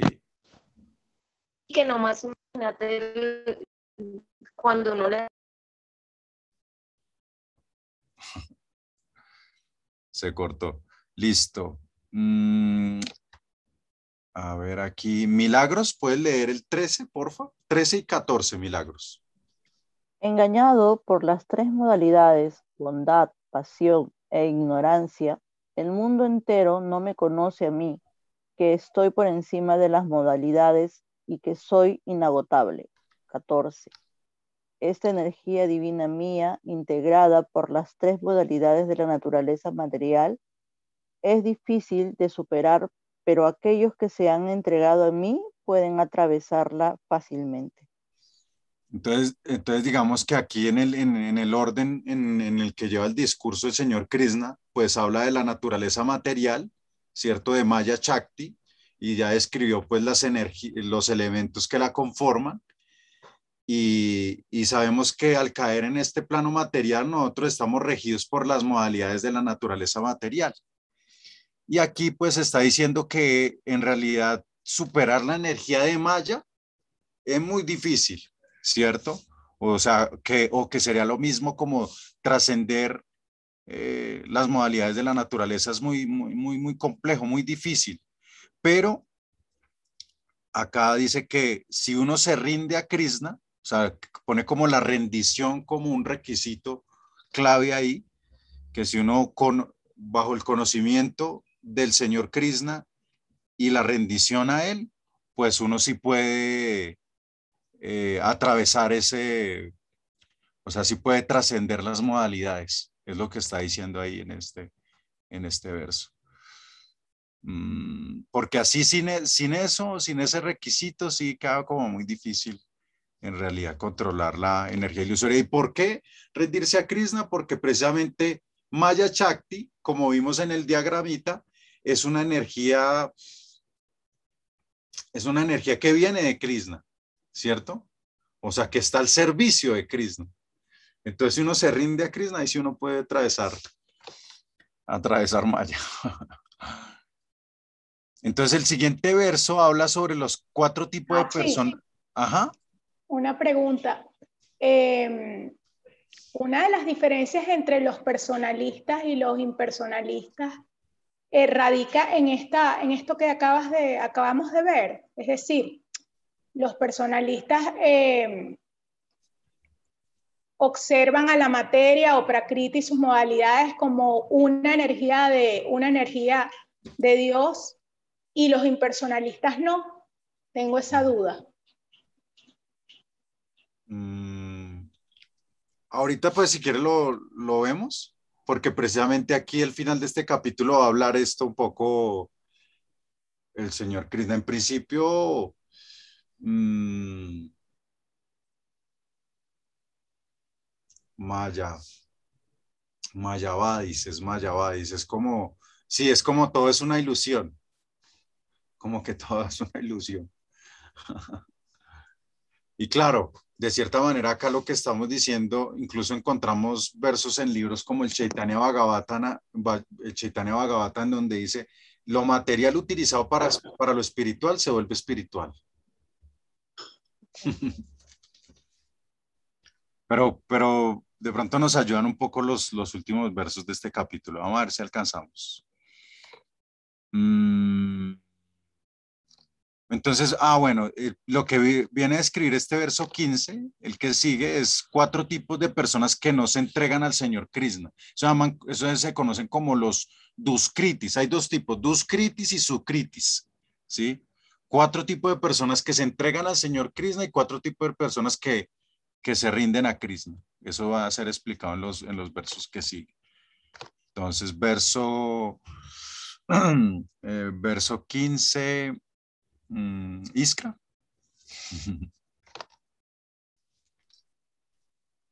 Esos herejes que son sumamente necios, que son lo más bajo de la humanidad, a quienes la ilusión les ha robado el conocimiento y que participan de la naturaleza atea de los demonios, no se entregan a mí. Entonces, acá habla de los, de los cuatro tipos de, de duscritis, ¿sí? Entonces, o sea, como personas que no se rinden a Krishna, ¿sí? Como no aceptan a Krishna. Entonces, uno son los muda, ¿cierto? Muda hace referencia a eh, como los trabajadores necios o fruitivos eh, que no tienen tiempo para el alma, ¿sí? O sea, como que están muy ocupados, ¿sí? Como personas muy ocupadas en, adquirir cosas materiales que no tienen tiempo para, para el alma, ni para Dios, ni nada de eso. Eso se llaman los mudas. Entonces no, se acercan, no se entregan a Cristo o a Dios. El otro son los Naradama. Los Naradama son las personas que, que no poseen principios religiosos superiores, eh, aunque puede ser de que tengan ciertos, eh, digamos, cargos políticos o desarrollos sociales, ¿sí? Una posición social o política, eh, pues no, no poseen principios religiosos superiores, se llaman los Naradama. Los otros son los Mayaya Prajrita Estos son los que tienen mucho conocimiento, o sea, tienen tanto conocimiento que, que digamos que, que empiezan a, generar eh, especulaciones y, y, a burlarse de Krishna, ¿sí? Como no pueden aceptar esa posición suprema, ¿no? Y, y pues ese mismo conocimiento pues hace que caigan en ilusión, ¿no? Por eso se dice Maya, ¿no? Maya ya Prajita Guiana, ¿no? Entonces también con el conocimiento hay que ser como muy cuidadoso, ¿no? pues un arma, un arma de doble filo. Y el otro pone como los Asura. Asuram. Asuram. Entonces Asura se refiere como los, eh, pues la traducción, una traducción de Asura son los demonios. Entonces aquí también se traduce como los ateos envidiosos que osadamente niegan la posición del Señor por no por no, por no poder rendirse a Krishna. Y ellos pues están alucinados por las modalidades de la naturaleza material y, lo, y eso les impide conocer pues eh, al Señor. Entonces ese es el, esos cuatro tipos de, eso se llaman dus, duskriti, ¿sí? Ahora el siguiente verso, ahora los sukriti, de los Sukriti. Puedes leer este verso Andrea Suárez.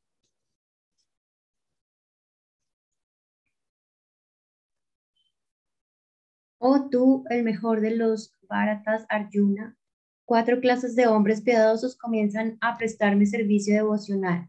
El afligido, el que desea riquezas, el indagador y aquel que busca conocimiento acerca del absoluto. Gracias. Entonces, sí, estas, eh, o sea, las personas que obedecen las reglas de las escrituras se conocen como su, sucritis. Y hay cuatro tipos de, de personas que, de sucritis o personas que se acercan a Dios. Los afligidos, afligidos, los que los eh, curiosos, ¿cierto? Eh, acá se conoce como el indagador. El otro son el que desea riquezas, ¿sí? O necesidad de dinero. Y el otro es el que busca conocimiento acerca de la verdad absoluta. Es muy interesante esa clasificación que pone Krishna. Hay uno, uno en donde estoy, ¿no?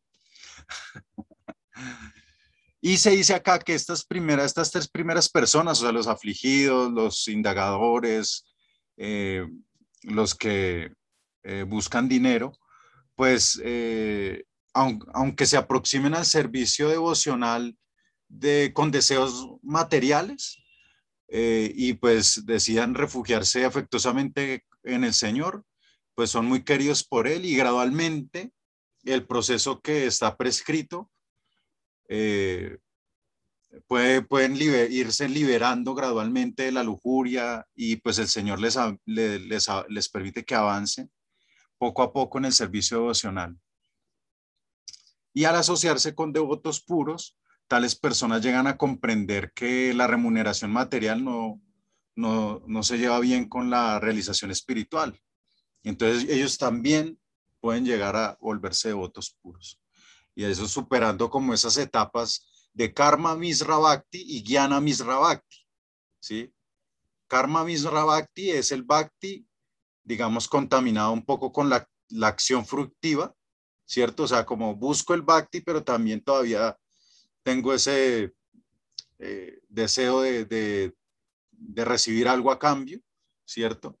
Y el Jnana Misra Bhakti es como el Bhakti eh, mezclado con un poco de especulación filosófica.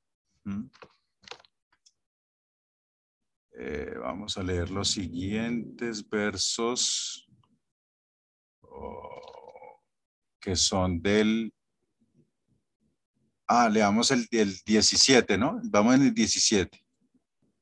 Eh, Ana María.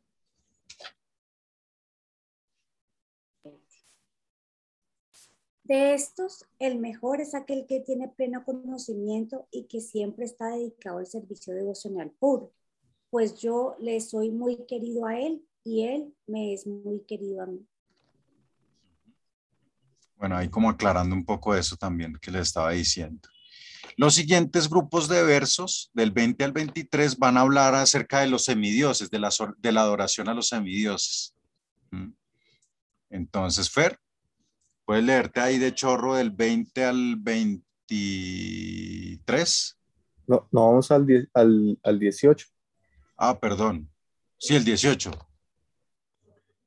Todos estos devotos son indudablemente almas magnánimas, pero aquel que está situado en el plano del conocimiento acerca de mí, yo considero que es tal como mi propio ser.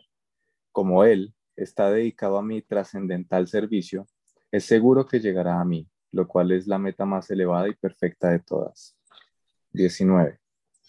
Después de muchos nacimientos y muertes, aquel que verdaderamente tiene conocimiento se entrega a mí, sabiendo que yo soy la causa de todas las causas y de todo lo que existe. Un alma así de grande es muy difícil de encontrar.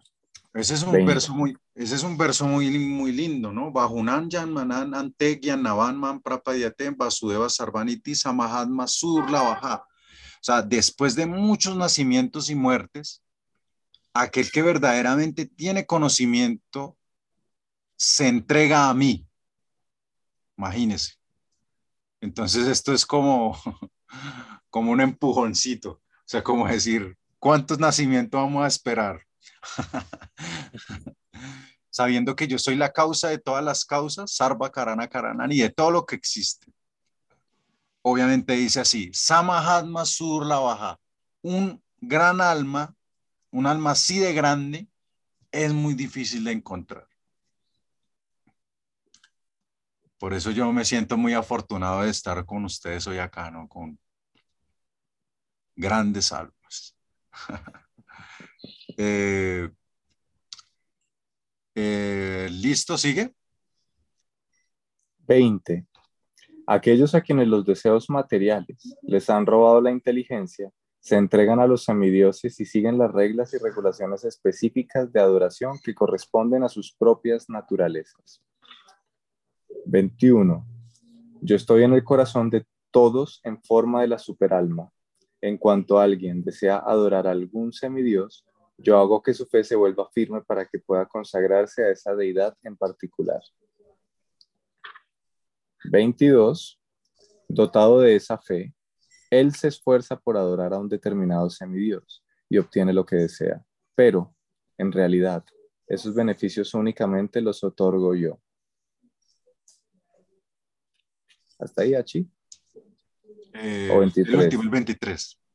Los hombres de poca inteligencia adoran a los semidioses y sus frutos son limitados y temporales. Aquellos que adoran a los semidioses van a los planetas de los semidioses, pero mis devotos llegan al final a mi planeta supremo. Ahí pues, gracias, Fer. Ahí yo les cuento una historia, pues, de la vida real. y es que, pues, antes de, de yo conocer, de yo encontrarme con este conocimiento, yo caminaba, el, eh, estaba un poco transitando el sendero rojo, el camino rojo de los Lakota, de Norteamérica. De cierta manera, pues yo soy muy atraído por la, por esta cultura de los Lakota y también siento muy mucho agradecimiento porque de cierta manera, pues esta tribu me ayudó como a, a ir despertando mi conciencia y, acercándome a la divinidad. ¿Sí? De hecho, yo alcancé, ellos tienen una ceremonia que se llama Hamble Seyapi, ¿no? Yo no sé si alguna vez les he contado eso. Y esta Hamble Seyapi es una, se llama la búsqueda de la visión y es como la segunda ceremonia más importante de la tradición lakota, porque la primera es la danza del sol. Y en esta búsqueda de la visión, que tiene una película que se la súper recomiendo igual, está en YouTube, es súper, pues no, no, no, se ve muy nítido, pero muy interesante porque explica un poco la cosmología lakota, con historias y todo eso, muy, muy, muy lindo, todo muy bonito. Entonces es como que la, la ceremonia es que uno lo, lo lo siembran en un lugar de una montaña por cuatro días y por cuatro noches en ayuno completo, ¿sí? Y eso uno lo tiene que repetir por cuatro años. Entonces yo, pues me preparé para esa ceremonia y estuve un año. Justo antes, cuando me estaba preparando para esta ceremonia, me encontré con el Bhagavad Gita, justamente y con el curso de yoga por correspondencia. Y entonces me empecé a aprender algunos mantras, quería aprenderme unos mantras. Incluso me quería llevar a la montaña unos, un par de mantras, pero el abuelo que, el que dirigía la ceremonia no me dejó. Dijo, no, no, no, necesitamos tener la mente en blanco allá y todo. Bueno, estuve ahí. Entonces, después de que yo conocí todo esto, pues yo como que, wow, me, este conocimiento me, me, me impactó, sí, me impactó muchísimo y me tocó o sea, me tocó tanto que estoy acá después de 15 años, después de que sucedió esto, ¿no? Todavía estoy echando lora sobre este, pues, sobre, sobre este cuento. Pero pues yo estaba muy cautivado con este sendero y pues eh, está como, como empecinado de terminar mi ceremonia, ¿cierto? De hacer mis cuatro años, ¿no? Porque ahí uno lo hace, Hamble búsqueda de la visión, ¿cierto? Como encontrando le sentido a la, a la vida, pues. ¿sí? Entonces uno, uno para eso se, se, se va allá, ¿no? Entonces, eh, justo yo llegaba a las clases, cuando iba a las, a las, clases en los templos del Bhagavad Gita, por lo general yo les he dicho que todos los días sean clases del Bhagavad Gita en los templos de un verso. O sea, se lee un verso y, y sobre eso se da toda la clase. Entonces justo yo iba a las clases y me pegaba el verso, ¿no? O sea, porque era un verso, digamos, como esto, ¿sí? Los hombres de poca inteligencia adoran a los semidioses. Es una cosa que a uno le golpea, ¿cierto? O sea, como que entonces le están diciendo uno bruto, ¿cierto? O sea, como que uno dice, pero entonces este es bruto. Y, y uno tiene que seguir ahí, ¿no?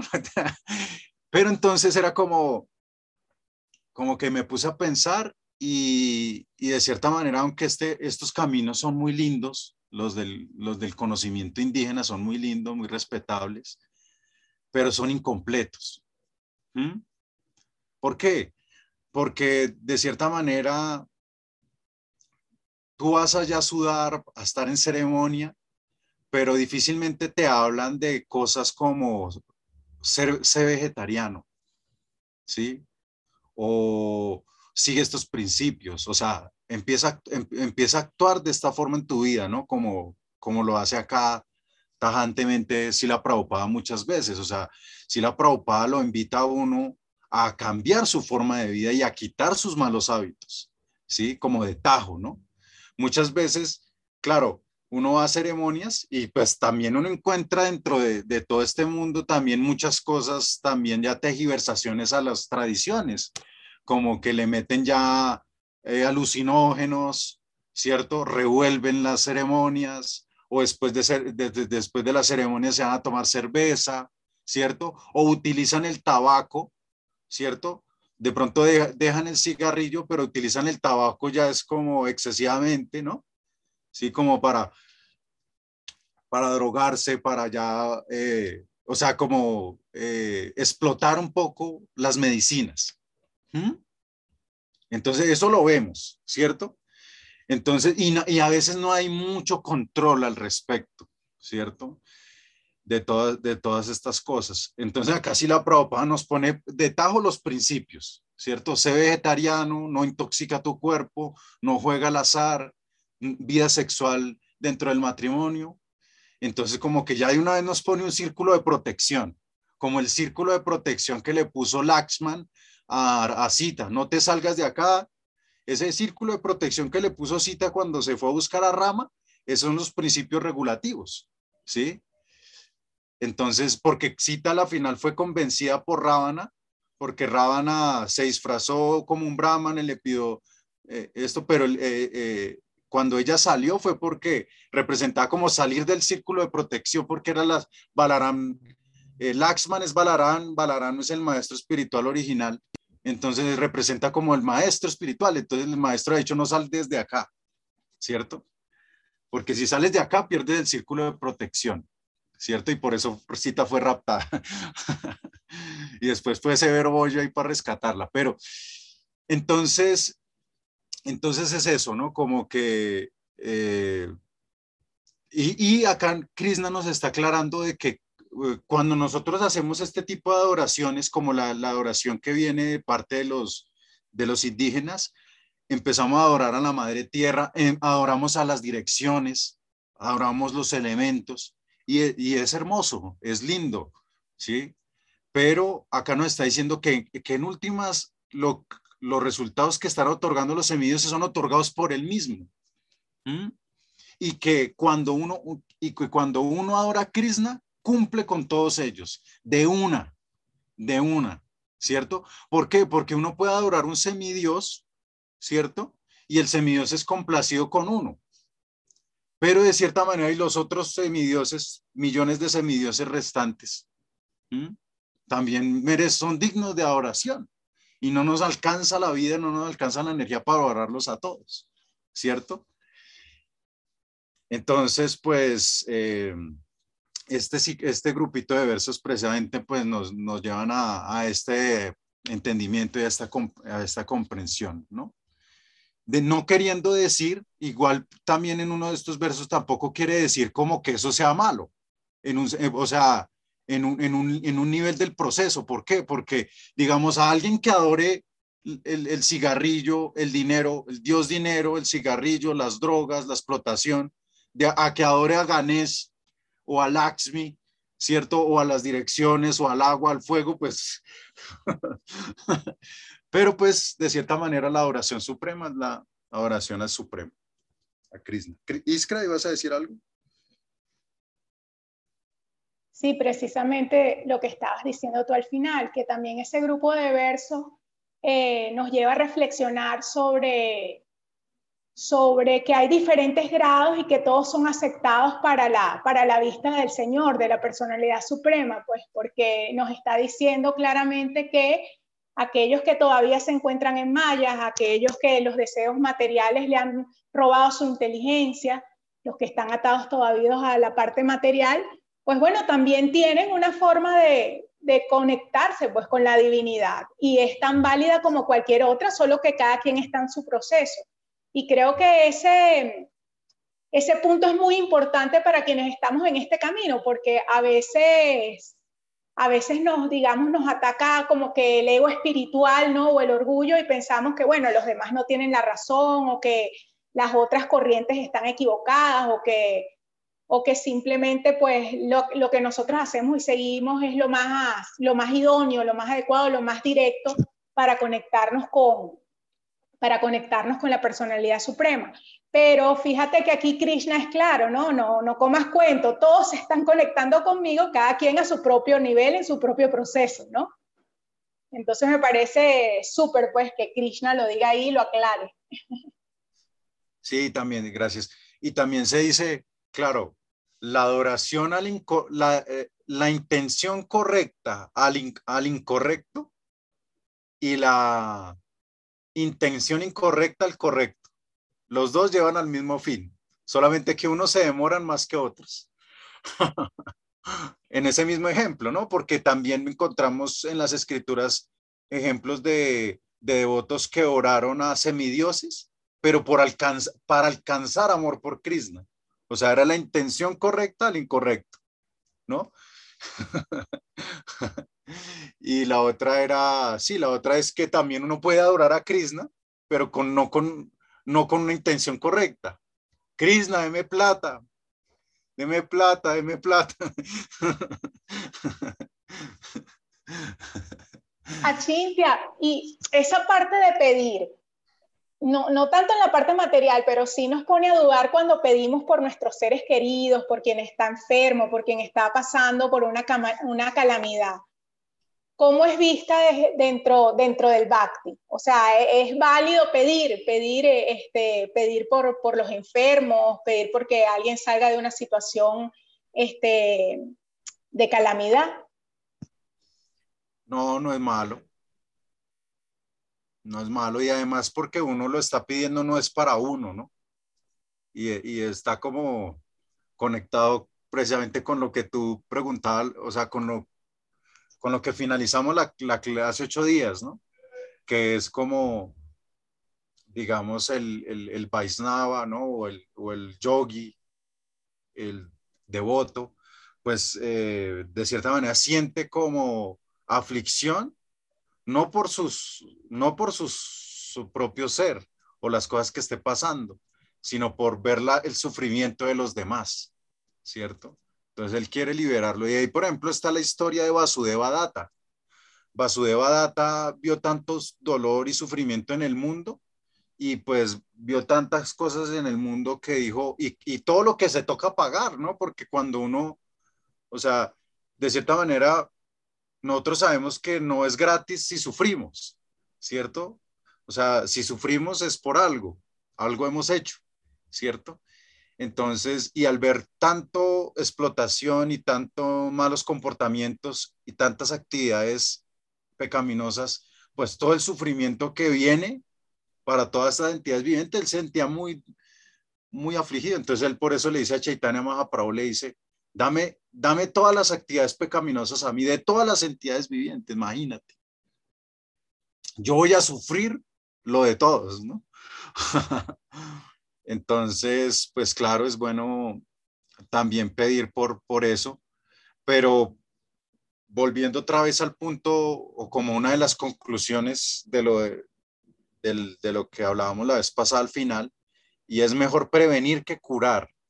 Entonces nosotros vamos a la prevención y la prevención es precisamente entregando el conocimiento que libera, el, el, conocimiento que nos eh, libra del dolor, ¿cierto? Antes, antes de, porque pues ya cuando alguien está atravesando alguna situación difícil, pues obviamente está pagando, está pagando un, karma ahí, ¿no? Y, y, bueno, oramos un poco por, porque ese dolor se, se, se disminuya un poco, pero, pero muy seguramente pues hay que sufrir bastante por eso. Y pues para, para nosotros evitarnos todo el dolor, por eso Krishna termina el, termina el Bhagavad Gita con Sarva Dharma Paritya Manekam Saranambra ya, Ahantuan Sarva Papedion Moksha, dice a mí Masuchaha, dice que eh, abandona todas las variedades de religión y ríndete a mí. Yo te liberaré de toda reacción pecaminosa, no temas. Entonces, entonces, claro, si uno se rinde a Krishna, pero, pero, pero, ¿cómo se va a rendir uno a Krishna? ¿O qué es rendirse a Krishna? Eso ya, eso es todo un tema, ¿no? eso es ahí. Entonces nos toca ahí como ir cuadrando de a poco las cargas, ¿no? Listo, bueno, sí, quedó. Mm, ¿Nos alcanza para leer los últimos o los dejamos ya para la próxima? ¿Qué dice Fer? Esos últimos cierran lo que estamos hablando. Son claves. Sí, listo. Entonces leámoslos. Sí, entonces, eh, Andrea Carmona, no sé si ya arreglaste tu... Sí, ¿ahí me escuchas? Sí, lee los, lee los, últimos versos. ¿Y vamos en que en el 20 qué? ¿Cinco? 24, 24. 24. Dice, los hombres que carecen de inteligencia y que no me conocen perfectamente creen que yo, la suprema personalidad de Dios Krishna, eh, era impersonal antes y que ahora ha adoptado esta personalidad. Debido a su poco conocimiento, no conocen mi naturaleza superior, la cual es imperecedera y suprema. 25. Yo nunca me les manifiesto a los necios y poco inteligentes. Para ellos estoy cubierto por mi potencia interna y por lo tanto ellos no saben que soy naciente e infalible. 26. Las personas que han actuado piadosamente en esta vida y en las vidas anteriores y cuyas acciones pecaminosas se han erradicado por completo, se libera de la dualidad de la ilusión y se ocupa en mi servicio con determinación. 29 también allí. Espera, ¿te leíste? 28, hasta el 28. Ah, ¿ya leíste el 26 o fue que me, se me, se me pasó a mí? no, te lo saltaste el 26 y el 27. Ay, perdón. No, Pasé la hoja pegada. Entonces el 26, ¿sí? El 26 y 26. Creo que el 25 sí lo leí. Sí. Oh Arjuna, en mi carácter de suprema personalidad de Dios, yo sé todo lo que ha ocurrido en el pasado, todo lo que está ocurriendo en el presente y todas las cosas que aún están por ocurrir. Además, yo conozco a todas las entidades vivientes, pero a mí nadie me conoce. 27. Oh vástago de Bharata, oh conquistador del enemigo. Todas las entidades vivientes nacen en el seno de la ilusión, confundidas por las dualidades que surgen del deseo y el odio.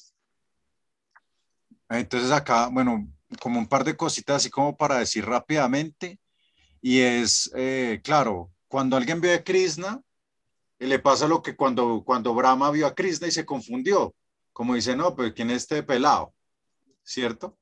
Entonces por eso, o por eso a veces se ve como Krishna es una, un avatar, ¿cierto? O Krishna es un mago, ¿cierto?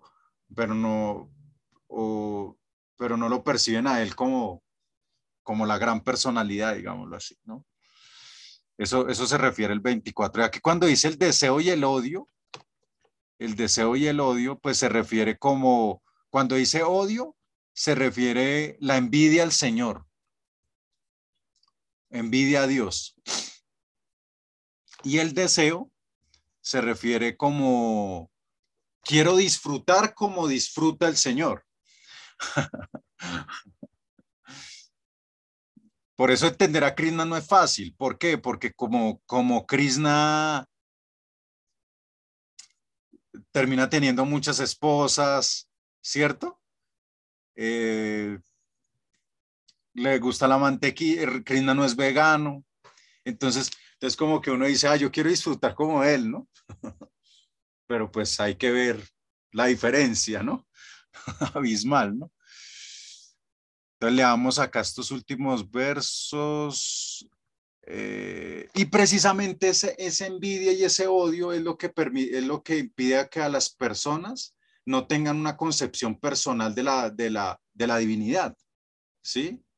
Porque, digo, porque como que esa envidia, o sea, no me da como tener a alguien encima, ¿sí me explico? O sea, como que no, no, no, no tolero a alguien encima. Entonces, por lo menos, si yo no, si yo no puedo estar en, em, por debajo, al menos que esté igual. O sea, si yo al menos no puedo estar por encima de lo que está encima, al menos que quede igual. Y ahí es como me fundo el aspecto impersonal, ¿no? Veamos estos últimos tres versos, eh, Andrea Suárez. Las personas que han actuado piadosamente en esta vida y en vidas anteriores y cuyas acciones pecaminosas se han erradicado por completo, se libran de la dualidad de la ilusión y se ocupan en mi servicio con determinación.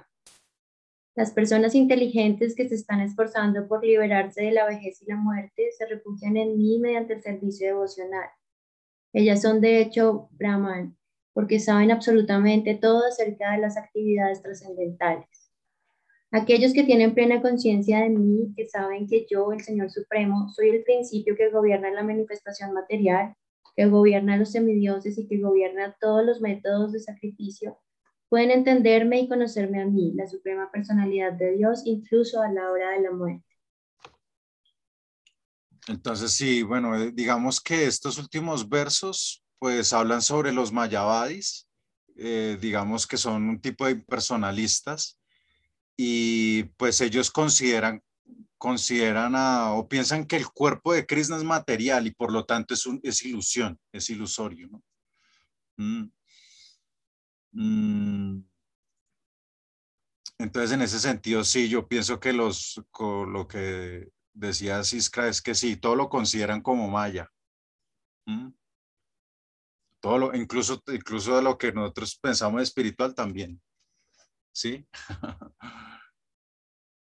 ese, ese, ese da un debate bien fuerte porque, eh, de cierta manera, eh, ahí surgen muchas filosofías en, en ese detalle.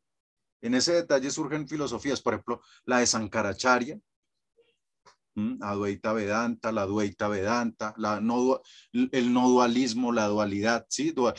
Duaita Vedanta sí, eso como es diferencia entre, entre, entre las jivas y Dios, ¿cierto? Pero Sankara dice que no hay diferencia, por eso es Mayabal, ¿cierto?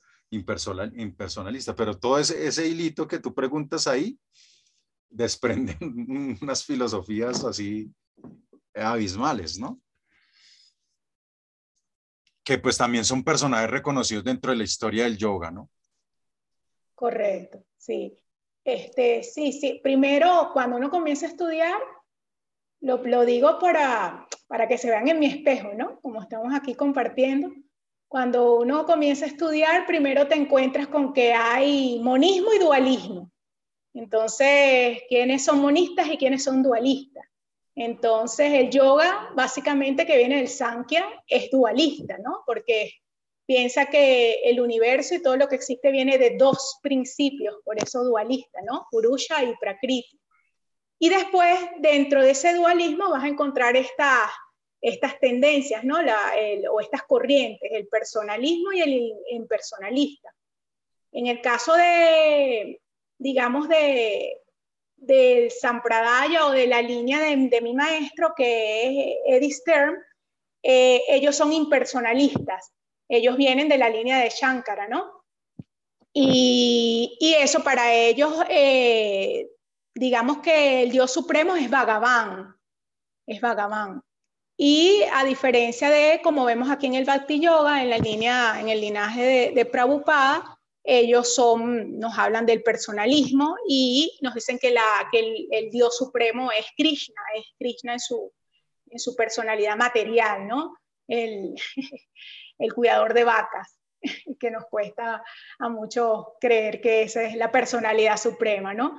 Pero em, una de las cosas que yo encuentro bellísimas dentro de, dentro, digamos, del entendimiento, de la profundización dentro del Bhakti, viniendo de esa línea de mis maestros, es que, y como digo, cada quien en su propio grado, cada quien con su, con su karma y con, y con las modalidades como se están ahí, eh, mm, digamos, moviendo dentro del prakriti, dentro del cuerpo que estamos, que estamos usando en este momento, ¿no?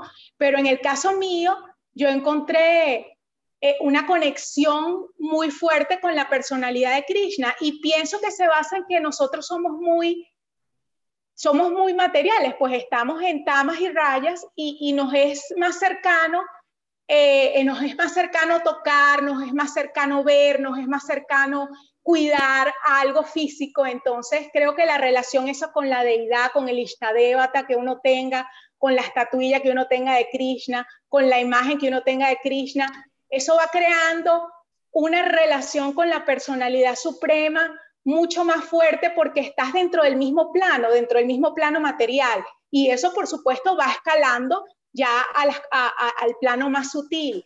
Pero yo encuentro eso en, eso. Por, ejemplo, yo mi práctica de Ashtanga, que yo hago de Ashtanga Yoga con el método de Patavi Joyce, ya yo no cuento, yo le cuento a mis alumnos, pero yo digo el mantra de las 12, de las 12 sílabas en toda mi práctica una Bhagavateva Sudevaya en cada inhalación y en cada exhalación. Y para mí eso ha sido una cosa, o sea, te digo, cambió totalmente mi conexión con Dios y con la personalidad, aunque ya lo sentía con mi, ashtanga, con mi ashtanga yoga impersonalista, pero cuando yo conecté con el bhakti, cambió todo, cambió todo, ¿no? La atracción de Krishna, ¿no? Entonces, bueno, un poquito para, para compartir eh, la experiencia, ¿no? Y, y, también de manejar esos términos que a veces no le paramos, pero que sí son bien eh, interesantes manejar. Gracias, Iskra. Fer. Qué interesante, Iskra, muchas gracias. No, y también uno va ubicando que pues al final de cuentas Patavi Joyce y Jengar estudiaron con Vaishnavas. Entonces, ellos muchas de las prácticas que tenían personales no las compartían con nadie. Ellos tenían una práctica hermética y como querían difundir en Occidente algo de la manera más eficiente posible, pues el límite occidental hace unas décadas era muy diferente a hoy. Entonces, si te ponías con hablar de, de este Vaishnavismo y de esta perspectiva íntima, religiosa, inmediatamente te iban a cerrar las puertas en todas partes. Entonces probablemente esa fue su estrategia para mantenerse en pie y poder llegar a mucha gente y sembrar la semilla y protegerla y difundirla y encontrar seres que, que continuaran con, con el tejido, pues. Pero sí, yo me acerqué al, al, yoga también siendo absolutamente impersonalista, ateo, hereje, irreverente, una caspa. Y bueno, ya la práctica lo va sensibilizando a uno. Y algo que alguna vez leí en, un, en, un, en, una recapitulación que hay del Sankhya de Prabhupada, que a mí me flechó de una, y es como, ¿tú cómo le puedes hacer trazabilidad a una inteligencia? A través de su obra. Entonces tú te puedes dar cuenta en un artefacto hecho por el hombre que hay una inteligencia detrás del artefacto, porque unió partes. ¿no? Entonces, fui, hay un avión, wow, el avión puede llevar al hombre de un punto a otro, claro, hay una inteligencia detrás, pero entonces, desde esa misma lógica, ¿qué me dices del planeta Tierra? Es una gran nave espacial, absolutamente alucinante. En su, entonces hay una inteligencia detrás del universo y eso, si uno se pone a analizarlo al margen de cualquier pasión o, o al margen del ego, es innegable y los grandes científicos llegan a la conclusión de que no pueden establecer que Dios no exista porque no han visto todo. Entonces, si alguien dice que Dios no existe es porque ya vive el universo entero y como no es así, entonces por eso las mentes bien agudas dicen, yo no puedo decir que no exista ni que exista, no, no, no tengo cómo opinar. Eso le pasó a Einstein, de hecho eso mismo que tú dices, se le pasó a Einstein, ¿no? Con el universo, que quién sostiene esa vaina. Exacto. Entonces hoy yo tengo una certeza profundamente sentida de, de que hay una personalidad suprema innegable. Nada más hágase una ronda del Mahamantra y verá. Ha volado bellamente, ¿no? Entonces, bueno. Muchas gracias, a todos. Sí. eso que tú comentabas de que Patavi Joe y Iyengar tenían sus, tenían sus propios sadanas, pues muy herméticos, eh, me recuerda que en una entrevista Edwin Bryan le preguntan pues sobre, sobre los comentarios de Iyengar y todo eso. Estaba dando una, estaba dando una entrevista para una persona este, de Iyengar, para una escuela de Iyengar. Y entonces él eh, le preguntaron que si había tenido alguna experiencia con el maestro Iyengar y él contestó sí. Y fue, no, no, yo me acerqué a él, él me dio audiencia y hablamos tres o cuatro frases y fue magnífico, porque yo le pregunté a él, él le eh, eh, eh, yo le pregunté a él si él en su, en su práctica, él, o sea, que él estaba sumergido en el mundo de las asanas y todo esto, pero que si él en su práctica, él reconocía a Bhagavan. Y entonces, y entonces él, Ayengar se sonrió y cambió completamente la cara, dice él, ¿no? Y le dijo, sí, yo mi práctica se la dedico a Bhagavan. Entonces me recuerda eso, pues que Iyengar y tanto Iyengar como Patavi Joyce, cada quien tenía su propio sadhana hermético y sí, como tú dices, evidentemente ellos adaptaron, eh, o, no adaptaron, sino que em, difundieron el método de la forma en que ellos pensaban que iba a ser más acogido en Occidente. Pues. Estoy de acuerdo contigo. Muy bello todo esto. Gracias, Hachi. Gracias, Iskra. Bueno, muchas gracias. ¿Algún otro comentario?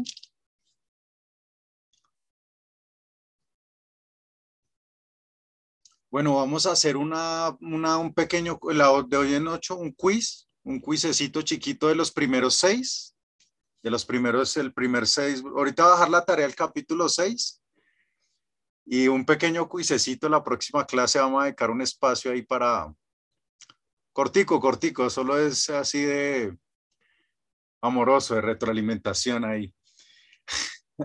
divertido, divertido. Vamos a tratar de hacer así, como de cada bloque. La, cara, la, cara de Ana María. va, a ser, va a ser un quiz, un quiz merido, merido, Anita. Merido, merido. No, así, a ver. Yo, o sea, yo puedo participar, a mí no me importa, pero la realidad es que yo pues o sea, no, no, sé si estoy preparada para eso. De pronto te sorprendas, de pronto te sorprendas. Listo, muchas gracias. Entonces ahí nos estamos hablando. Hay cualquier preguntita, estoy pendiente igual o comentario. Gracias, Ashi. Bhagavad Gita aquí, Jai. Guru Parampara aquí, Jai. Gracias. Gracias a todos. Gracias a todos. Gracias. Gracias.